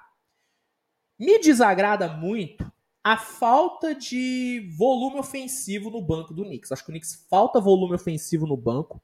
Apesar do Derrick Rose ser um cara ali de uns 12 pontinhos, o Quickley é um cara ali também na casa dos 10 pontos, eu ainda não consigo confiar nesse Knicks pontuando no banco tá? Acho que armador não, não é mais um problema no Knicks, apesar do Jalen Brunson não ser um All-Star, ele é um cara seguro para a posição. E aí você tem ali Rose, Quick para rotacionar com ele.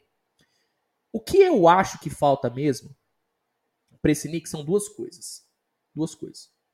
Principais, né? Volume ofensivo no garrafão. O Knicks não tem um pivô que entrega 15 pontos por jogo. Hartenstein pode entregar? Pode, mas ele não vai ser titular. Então, volume ofensivo no garrafão. E, na minha opinião, falta ala nesse time. O RJ Barrett, Se machucar, acabou. Não tem ala. É um, é um time com armadores que não chutam tanto e bigs. Basicamente é isso. Falta ala nesse time do Knicks. E para mim a grande fraqueza do Knicks é não ter um cara que chama responsabilidade no final. O Knicks não tem, não tem um superstar. E isso faz falta, principalmente nesse leste. Então, para mim, essas são as fraquezas do Knicks. Ausência de alas, baixo volume ofensivo no garrafão, baixo volume ofensivo no banco e falta um superstar. Ah, Luiz, por que você não cobrou isso de outras equipes? Porque as outras equipes não estão em Nova York. O Knicks, estando em Nova York, precisa de um superstar. E o Knicks não tem. Então, para mim, essas são as quatro grandes fraquezas aí do Knicks para a próxima temporada, né? Vamos aqui então ver se o Knicks vai contornar essas fraquezas, né? Acho que não, mas não dá para perder a esperança no Nicão. Bora aqui então falar do meu time. Ah, meu Deus, o Oklahoma, cara, eu sonho, eu sonho um dia poder chegar aqui no meu canal e falar que o Oklahoma tá com um time para brigar pelo título, mas não tá, né? Não tá, né? Infelizmente não tá. Ó, aqui, cara, é jogo rápido porque como Houston, como Pistons é um time que tá em, em construção ainda. Oklahoma tem Shai Gilgis Alexander, Lugendor, Josh Gidey, Darius Basley, é, perdão, Melvin Fraser, Trey Mann, Aaron Wiggins, Jeremiah Robson Earl, Kenrick Williams, que pô, tá muito valorizado, não entendo por que, que ele tá valorizado desse jeito. Alexei Pokuevski, Lindy Waters, Thelma Ledon, Ty Jerome, Mike Muscala, Derek Favors, que tá fazendo hora extra nesse time, Eudino Morui, Vit Kredi, Jalen Williams, Chet Holmgren, Osman Dieng, Jalen Williams e Sasha Killian Jones, né?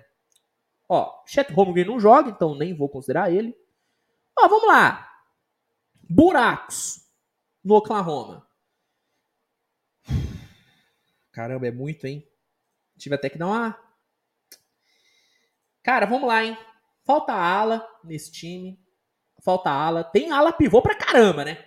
Mas falta ala. Pra mim não tem um ala que eu confio. É... Lugendor pode fazer ala? Pode, mas hoje eu vejo o Lugendor muito mais como um guard na 1 ou na 2 do que um, um ala. Então, né? É... garrafão, óbvio, falta, porque não tem o Chet Holmgren que não vai jogar, então falta garrafão novamente. Mais uma temporada que o Thunder entra tendo nada no garrafão, essa é a grande verdade. Falta banco, falta volume ofensivo, tanto no titular como no, no reserva. Cara, falta tudo no Oklahoma ainda, né, cara?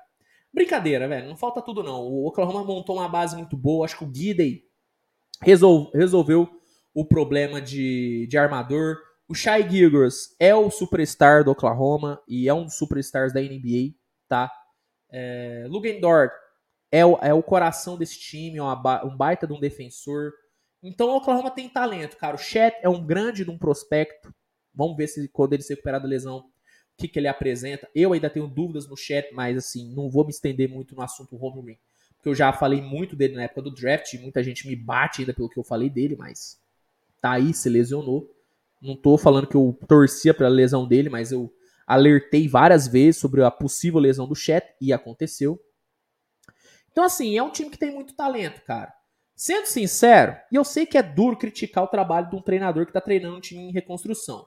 Mas, cara, o, o Degenot é o treinador que eu não gosto, cara. Não gosto, acho que ele é um cara que não tem um playbook minimamente complexo. É um playbook muito fácil de decifrar. É isolation no Guida e no Giggles e ver o que acontece. E aí eu acho que é uma loucura. É... Mas, assim, é um time que tá em construção. Acho que falta volume ofensivo dos dois, dos dois times. Falta garrafão pra caramba. Falta ala pra caramba. Mas é um time que tem uma base ok. Né? Então nem vou me estender muito aqui no Oklahoma, porque time em construção tem fraqueza pra caramba. Então é chover molhado falar que o Thunder tem que, tem que montar elenco, né? Orlando a mesma coisa, tá? Partindo aqui pro Magic, cara, é a mesma coisa. Magic vem com Cole Anthony, Franz Wagner, Wendell Carter, Gary Harris, Jalen Suggs, Jonathan Isaac, eh, Xavier Simpson, Mohamed Bamba, Shumal Kiki, Terrence Ross, Markel Fultz, RJ Hampton, Devin Kennedy, Mortis Wagner, Admiral Schofield, Bol Bol, Joel Ayai, Drake Jeffries, Caleb Houston, Simichito, Kevin Harris e o nosso querido Paolo Banqueiro. Ó, elenco em construção, mas o, o, o Magic já tem algumas coisas muito bem resolvidas. O Magic, para mim, já tem resolvido o seu garrafão.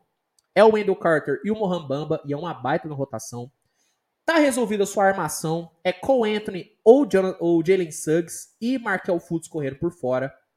É um time que já tem dois alas consolidados, acho que no time. Obviamente que um tem que se consolidar ainda, que vem pro seu ano de calouro.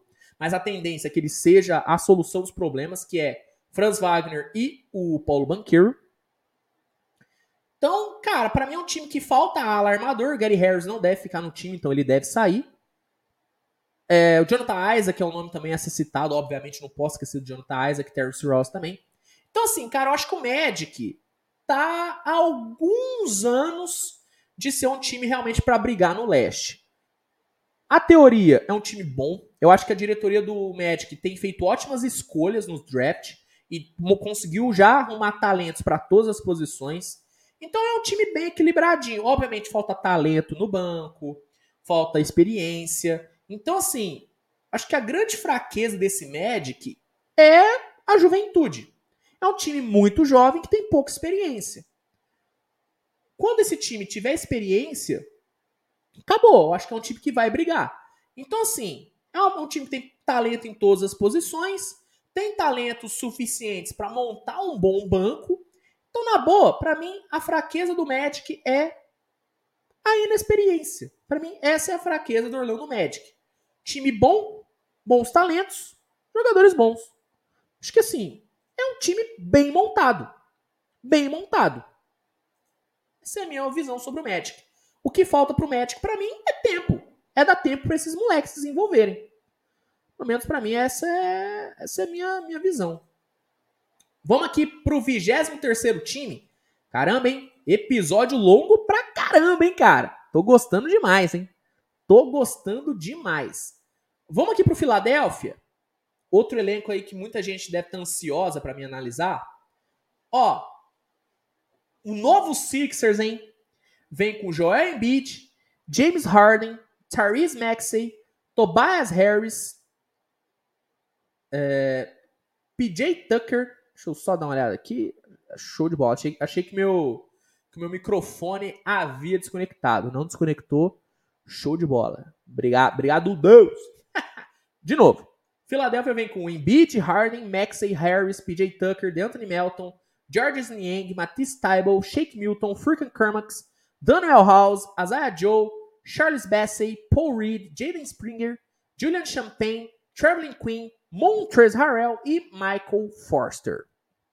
Na boa, time difícil de achar defeito, hein? Cara, um elenco muito redondo.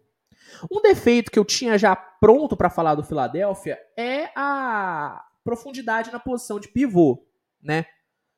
Mas, assim, com a chegada do, do, do Montrezl Harrell e a permanência do Paul Reed, eu acho que já não é mais um problema. Eu acho que o Sixers tem profundidade suficiente no garrafão. Guards, eu não acho que é uma preocupação mais pro, pro Sixers. Você tem o Harden, você tem Maxey, você tem Anthony Melton, você tem Jordan Yang, você tem Matisse Tybalt, você tem Shake Milton, você tem Furk Kumax, você tem Isaiah Joe. Não acho que é um problema. Alas. Você tem o Tobias, que é o, um, um arrozão com feijão bem feito. Daniel House. Cara, são bons alas. Você tem PJ Tucker, você tem o Tybal que pode fazer a ala também. Kurmax que faz a ala também. Então, assim, na boa, é um elenco muito versátil. Muito versátil. A grande maioria dos jogadores aqui do Sixers joga em pelo menos duas posições. Você tem um banco muito digno. Você tem um banco com Melton, Niang, Tybal, Shake Milton, Kermax, Harrell. Cara, Paul Reed. Você tem um banco muito, muito digno. Que consegue pontuar e defender muito bem. Então, assim, cara, o elenco que o Sixers montou. Velho, é um elenco muito redondo. É um elenco muito redondo. muito redondo mesmo. Muito redondo mesmo. Tem arremessador pra caramba aqui. Bons arremessadores, inclusive. Né? Milton, né? Niang, Melton. Você tem uma versatilidade muito boa vindo do banco com o Daniel House. Cara, é um time difícil de você listar defeito aqui, cara. Difícil. Você tem um time agressivo na defesa, forte no ataque. Dois dos principais scorers da NBA nos últimos anos, que é o Embiid e o Harden. Velho, meu irmão, é, é duro aqui esse Philadelphia, hein, velho. É duro você achar defeito aqui nesse Sixers, velho. Na boa. Talvez, talvez, falte um, um contra um vindo do banco. Eu não acho que nenhum desses caras do banco do Sixers são caras para individualmente liderar a segunda unidade. Eu acho que é uma segunda unidade com muito bons operários, mas sem um general. Entendeu? Não é uma segunda unidade que tem um cara que você olha e fala, beleza, esse aqui é o six man do time do Sixers. Não. Sixers tem ótimos bancários, mas não tem o grande bancário. Entendeu? Então acho que a, talvez a fraqueza desse Philadelphia seja isso, cara. Seja a ausência de um grande nome vindo do banco. Tem um banco bom, sólido, mas não tem o cara do banco. Não tem um Jordan Clarkson, não tem um Jordan Poole, entendeu? Acho que falta isso pro Philadelphia. Talvez seja o grande defeito desse time, mas eu não sei até que ponto isso vai prejudicar os Sixers. Então, mas assim, como é um elenco muito redondinho, muito bem montado e que não mostra tantas fraquezas, eu vou ter que achar uma fraqueza. Para mim a fraqueza é essa, não tem um cara bom no um contra um vindo do banco. Acho que esse é um defeito aí desse Philadelphia, mas irmão, que elenco, hein?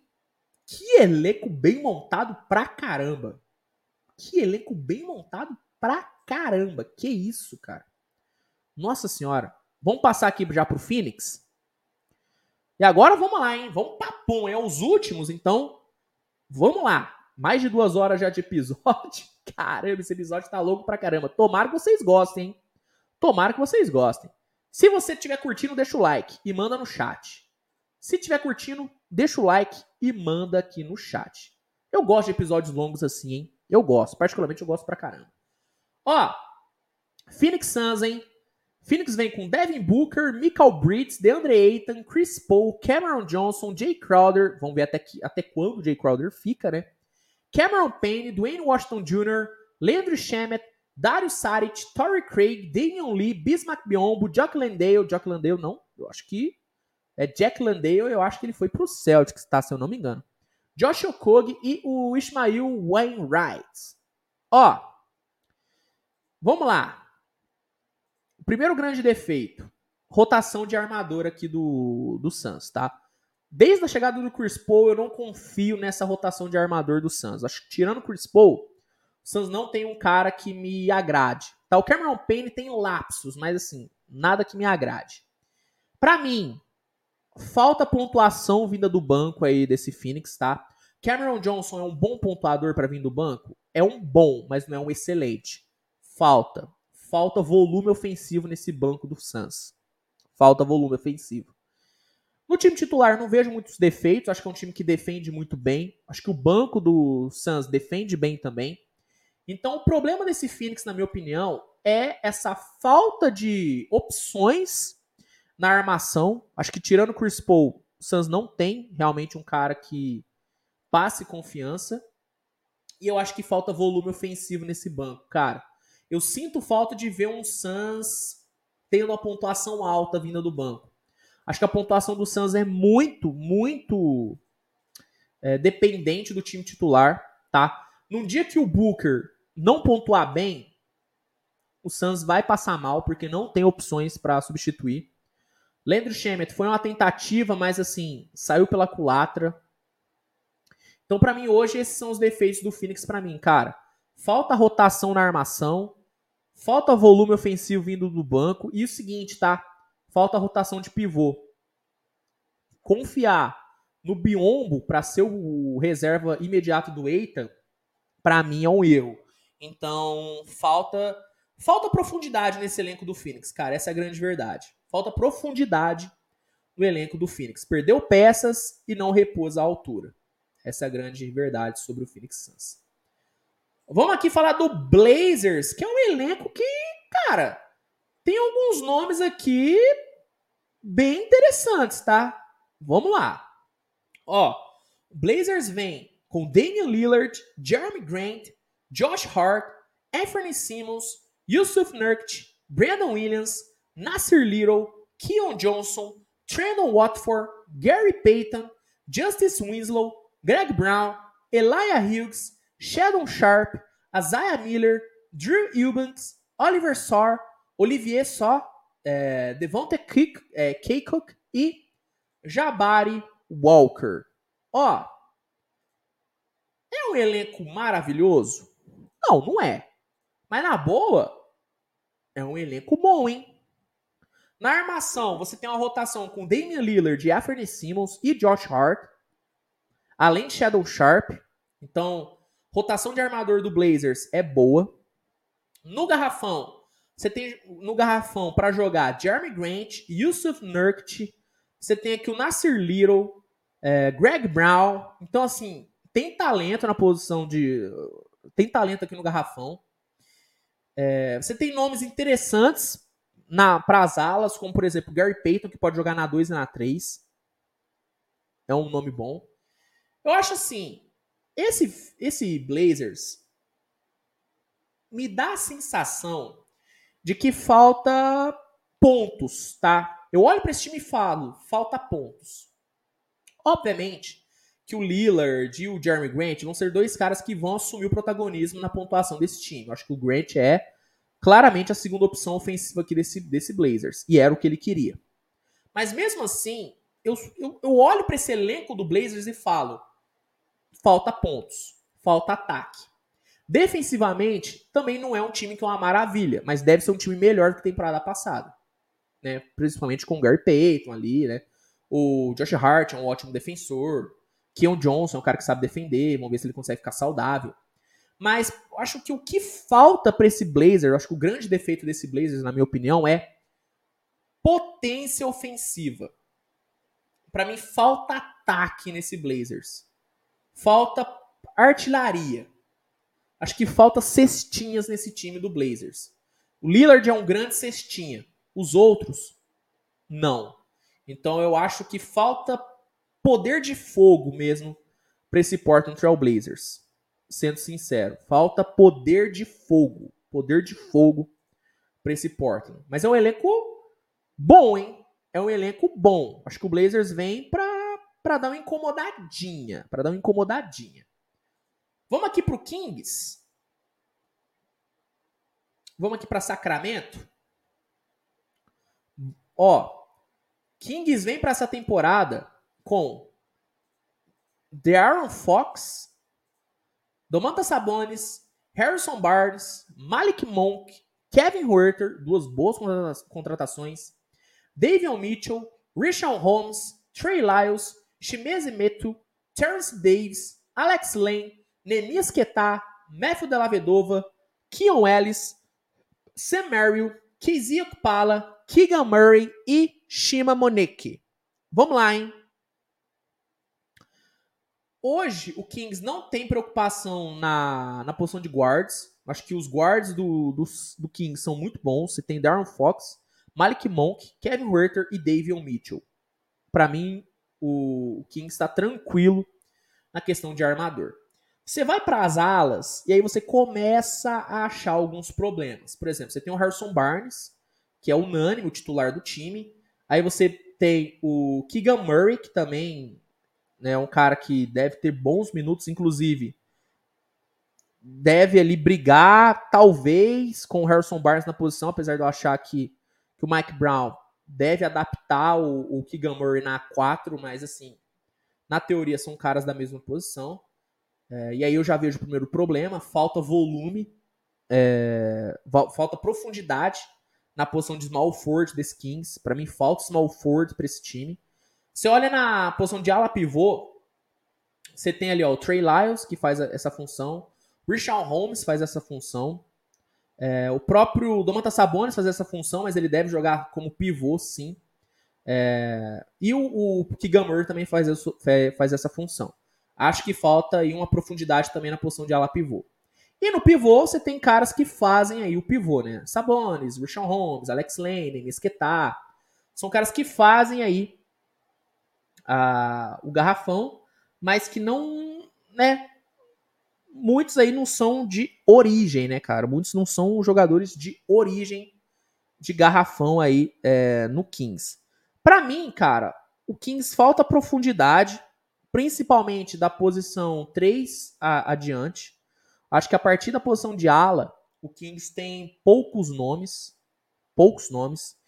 Me, eu sinto falta de um volume ofensivo maior vindo do banco desse, desse Kings, tá? Eu acho mesmo que esse, é, esse é um time que poderia ter um poder de fogo um pouco maior vindo do banco e não tem. E não tem. Sinto falta. Sinto falta. É, é um time que não tem o um contra um muito forte, tem poucos jogadores de um contra um no Kings, né? Se tem aqui de um contra um, Sabonis e Darren Fox, acho que é pouco. Precisava ter mais caras de um contra um. Malik Monk não é de um contra um, ele é de catch and shoot. Harrison Barnes é de catch and shoot. Kevin Huerter é de catch and shoot. Acho que falta aqui um um contra um um pouquinho maior nesse elenco do Kings. Mas assim, cara, não é um time ruim. É um elenco ok. Deve brigar por um play-in ou uma última vaguinha ali no playoff.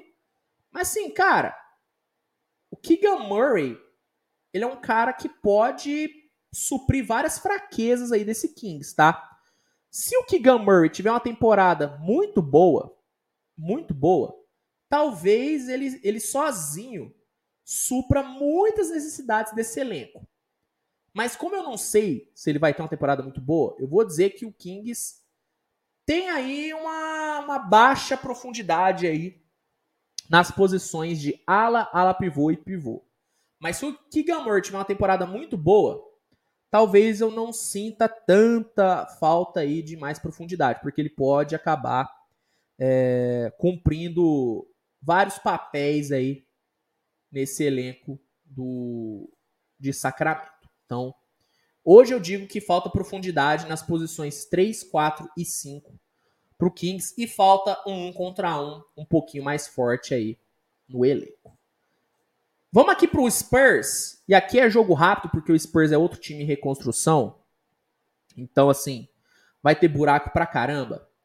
Ó, Spurs vem com Keldon Johnson, Jakob Poto, Devin Vassell, Doug McDermott, Josh Richardson, Joshua Primo, Zach Collins, Trey Jones, Katus Bates Diop, Romeo Langford, Gerg Dieng, Joel Wixon, Alice Johnson, Blake Wesley, Malak Branham, Tommy Kuz, Jordan Hall, Jeremy Sokan, que veio desse último draft, e Dominic Barlow. Vamos lá. Falta armador.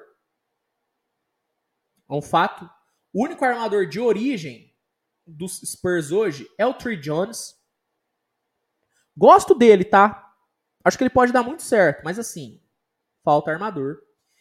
Falta garrafão tá? Apesar de eu gostar do Jacopoto, eu gosto do Zé Collins, mas assim, velho, na boa, falta garrafão nesse time do Spurs. Alas, eu acho que é um time que tá muito bem servido de alas, né? Você tem Devin Vassell, Keldon Johnson, Josh Richardson, Joshua Primo, que faz a ala, é, Romeo Langford, Jeremy Sokan, então acho que tá tranquilo. Mas sim, cara, é um time que tá se formando agora. Se eu fosse listar o grande problema desse elenco do Spurs, é a ausência de armador. Acho que é algo que o Spurs vai ter que buscar aí numa troca, vai ter que buscar um outro armador. Só o Trey Jones não sustenta esse time, não. Eu acho que o grande problema aí desse Spurs é a falta de profundidade na posição de armador. Falta, para mim, falta armador em San Antonio. Indo aqui para Toronto, os últimos times aqui, para a gente fechar o episódio de hoje. Inclusive, se você aí do YouTube não deixou o like, deixa o like. Eu vou bater muito na tecla do like, hein? Deixa o like. Ó, Toronto vem com Siakam, Van Vliet, Odianonobi, Gary Trent Jr., Scott Barnes, Precious Achuya, Chris Boucher, Otto Porter, Tadeusz Young, Ken Burke, Malak Flynn, DJ Wilson, Jeff Dalton, Juancho Hernan Gomes, atual MVP da última final do Eurobasket, Gabe Brown, Christian Coloco, Josh Jackson e Ron Harper. Ó, algumas necessidades claras nesse elenco do Toronto, que inclusive é um elenco com muita versatilidade. Cara, talvez seja o elenco mais versátil que a NBA tem. Falta armador, tá? Desde a última temporada, o Toronto não tem um armador né, perfeito para o time. Fred Van Vliet é um armador perfeito para Raptors? Não, ele é um ala armador perfeito para Toronto. Agora, um armador perfeito, desculpa, ele não é. Ele não é. Então, para mim, falta armador no Raptors. O Raptors precisa de um armador. Precisa de um armador urgentemente, porque o Van Vliet armando o time, eu não gosto. Eu gosto do Van Vliet o quê? Finalizando jogada, catch and shoot, um contra um para pontuar. Agora, para armar, não gosto. Não gosto. E, por incrível que pareça, eu acho que falta pivô nesse time do Raptors, cara. Eu acho que tem bons pivôs para rotação. Agora, um pivô para eu confiar, não tem. Juan Hernan Gomes, o nosso Bol Cruz, não é. Pressos Achuia, não confio. Chris Boucher, bom para vir do banco. Tadeusz Young, Ken Burke, não. Eu acho que falta pivô nesse time. Alas, eu acho que o, o, o, Raptors é o time que mais tem alas bons na NBA. Cara, o Raptors tem Siakam, Odiano Nobe, Scottie Barnes, Otto Porter. Cara, são alas maravilhosos. É algo que... Se tem uma coisa que, que o Raptors não tem que se preocupar é com ala. Que, pelo amor de Deus, o time pra ter ala, hein? Deus do céu. E que envergadura esse time tem. Bizarra a envergadura do Toronto. Alarmador, não tem que se preocupar também, cara. Gary Trent Jr., o próprio Van Vliet, que de origem é um alarmador, Malak Flynn, não tem que preocupar. Para mim, eu acho que o que o, o Raptors tem que se preocupar muito é armador, precisa ter um armador, precisa urgente. E pivô, cara, não é urgente o pivô, mas seria bom ter um pivô de mais confiança. Hoje eu diria que esses são os defeitos do elenco do, do Raptors, essas seriam as fraquezas aí do Raptors. Acho que é um banco muito bom na defesa, mas não tão bom no ataque. E é um time titular que tem muito poder de fogo. Só que falta um cara para organizar esse poder de fogo todo. Então, essas são as fraquezas que eu vejo aí no nosso querido Toronto Raptors. Vamos aqui pro penúltimo time, Utah Jazz. E aqui, cara, time de desmanche, meu amigo tem nem muito o que analisar. É time de desmanche, né? Os, os, os restantes no, no Utah.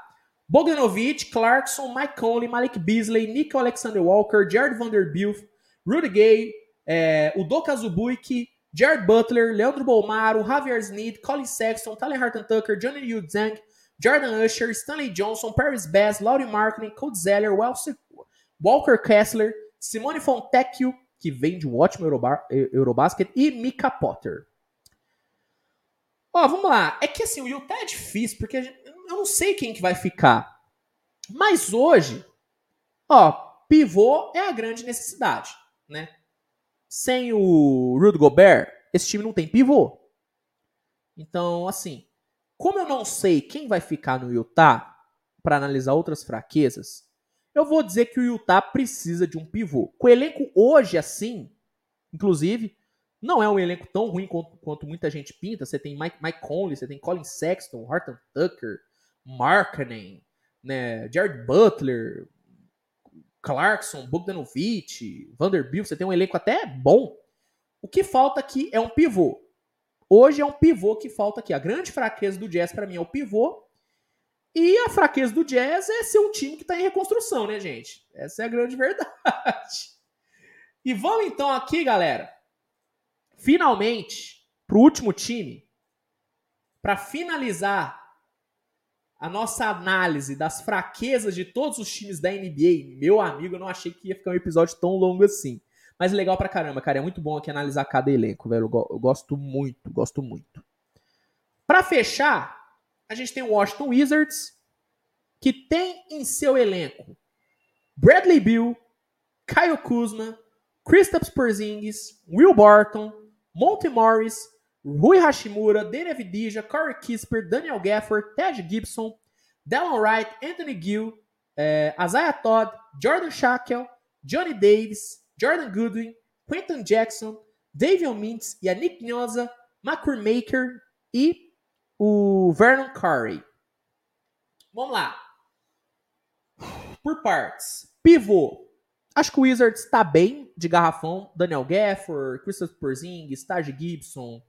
Né? Acho que são caras que são bons no garrafão. Ala. Pô, você tem o Caio Kuzma, você tem o Will Barton, você tem o Corey Kisper, Dana Vidija, Rui Hashimura. Acho que tá ok. Problema aqui é armador. Quem que é o armador? É o Monte Morris? Não dá para ser.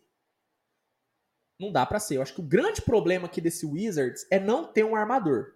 Simplesmente não tem um cara para armar o time. Existe sim a possibilidade do Wizards entrar na próxima temporada tendo Bradley Bill como armador. E aí para mim é loucura. E aí para mim é loucura o Wizards entrar com Bradley Bill na armação. Simplesmente não dá. Acho que é um time que tende a ter um ataque bem produtivo, com Bradley Bill, Kuzma, Porzingis, Barton, são caras que ofensivamente são muito bons. Defensivamente, acho que é um time que vai sofrer demais. Grande candidato à pior defesa da liga aí, tá? É... E rotação no banco, até acho que o banco do Wizards não é tão ruim, não, cara. Você pode ter um banco com Hashimura, Avidija, Corey Kisper, é... talvez um Daniel Gafford, dependendo do jeito que o Wizards vai jogar. Johnny Davis, cara, não é um banco ruim. Mas eu acho que a falta de um armador e a falta de defesa vai limar muito a temporada do Wizards. Então, hoje eu diria que, as, que os dois problemas, as duas fraquezas do, do Wizards são ausência de armador, não tem armador nesse time, não tem organização. Então, vai, provavelmente vai ser um bando jogando em quadra, essa é a grande verdade. E a ausência de defensores aqui é gritante, cara. Me dói os olhos olhar esse time imaginar esse time defendendo. Vai ser uma das coisas mais horrorosas dessa temporada. Anotem o que eu tô falando. Então, ausência de defesa e falta de armador, para mim, são as duas fraquezas do Washington Wizards. E bom, uh, terminamos a análise, hein? Caramba, cara, 2 horas e 42 aqui analisando todos os times, analisando todas as fraquezas das equipes. Gostei muito. Separei aqui três perguntinhas pra gente responder no final. Mas antes, comenta aqui, cara, qual que é a grande fraqueza do time que você torce? Você concordou com as fraquezas que eu apontei? Discordou de alguma? Vai mandando aqui no chat enquanto eu vou respondendo aqui as perguntas da galera. Separei aqui três perguntas pra gente responder aqui no final do episódio, ó. Pergunta aqui do Diogo Miguel. Na verdade, são duas perguntas, tá? É, o Diogo Miguel mandou. Pergunta para o final do episódio. Luiz, na sua opinião, quem é melhor? Kristaps Porzingis ou DeMarcus Cousins? Cara, no auge DeMarcus Cousins por muito. Hoje, hoje, eu digo que é o Porzingis porque o Cousins está sem jogar, né? O Cousins está sem time. O Porzingis tem jogado, apesar da lesão, ele tem jogado. É um cara que chuta muito bem, tem uma boa envergadura, né? Não é um cara ruim, não é um cara maravilhoso, mas não é um cara ruim. Então hoje eu digo que é o Porzingis, mas assim, na boa, se o Cousins ficar saudável, para mim o Cousins rouba aí esse, esse lugar do, do Porzingis. Mas hoje eu digo Porzingis, tá? E a última pergunta do Apolo. O Bruno, ele está se referindo ao Bruno Caboclo. Tem espaço ainda na NBA? Acho sim. Acho que tem espaço. Acho que tem muito time precisando de um jogador versátil como ele. Caboclo é muito jovem, muito bem fisicamente, tem jogado bem. Eu acho que o Caboclo tem muito espaço na NBA, cara. Acho que o Celtics cometeu um erro tremendo em dispensar ele, cara. Acho que o Celtics ainda vai se arrepender de ter dispensado o Caboclo. Mas sim, Apolo, para mim o Caboclo tem espaço sim na NBA. Bom, galera, episódio bom pra caramba, né? Episódio, falei bastante, né? Falei bastante. Mas que bom que vocês gostaram. O importante é isso. Como foi um episódio muito longo, galera, hoje não teremos um momento aleatório, onde eu respondo perguntas aleatórias de vocês. Infelizmente, hoje não teremos, porque realmente ficou bem longo o episódio e eu preciso jantar, né? Estou com fome. Então, hoje não teremos um momento aleatório. Mas fiquem tranquilos que semana que vem a gente volta. Semana que vem a gente volta. Depende da pauta também, né? Se for uma pauta muito longa, talvez não tenhamos. Mas a tendência é que a gente tenha um momento aleatório semana que vem. Hoje não teremos, então, para quem estava ansioso pelo momento aleatório, peço desculpas, mas hoje vou ficar devendo, porque né, é, preciso comer. Né? Essa é a grande verdade. Estou com fome. Estou com fome. Mas a galera, muito obrigado mesmo a todo mundo que esteve comigo aqui nesse episódio maravilhoso. Gostei muito. Vamos ter muito episódio analisando times, já que a NBA está né, muito perto de voltar. Então vou aproveitar para fazer muitos episódios analisando as equipes. Então, para quem curte né, essas minhas análises que eu faço, vocês vão gostar demais. Então já se inscreve no canal. Galera que está só ouvindo o episódio, vai no YouTube, se inscreve no YouTube, que é muito importante, ajuda demais mesmo, ajuda muito e ajuda vocês também, porque lá eu atualizo tudo é, da NBA. Então, tudo que acontece na NBA você fica sabendo primeiro no Switch TVBR. Então, fica aí a recomendação. Novamente, lembrando, Switch Podcast toda terça-feira a partir das 19h30 ao vivo no YouTube, tá? Anota na sua agendinha para você não perder. Ou me siga nas redes sociais, porque lá eu aviso vocês sempre, cara. Eu encho muito o saco de vocês nas redes sociais. Então, ou você anota na agenda, ou você me segue nas redes sociais. Faz os dois para garantir, tá bom? Galera, obrigado mesmo.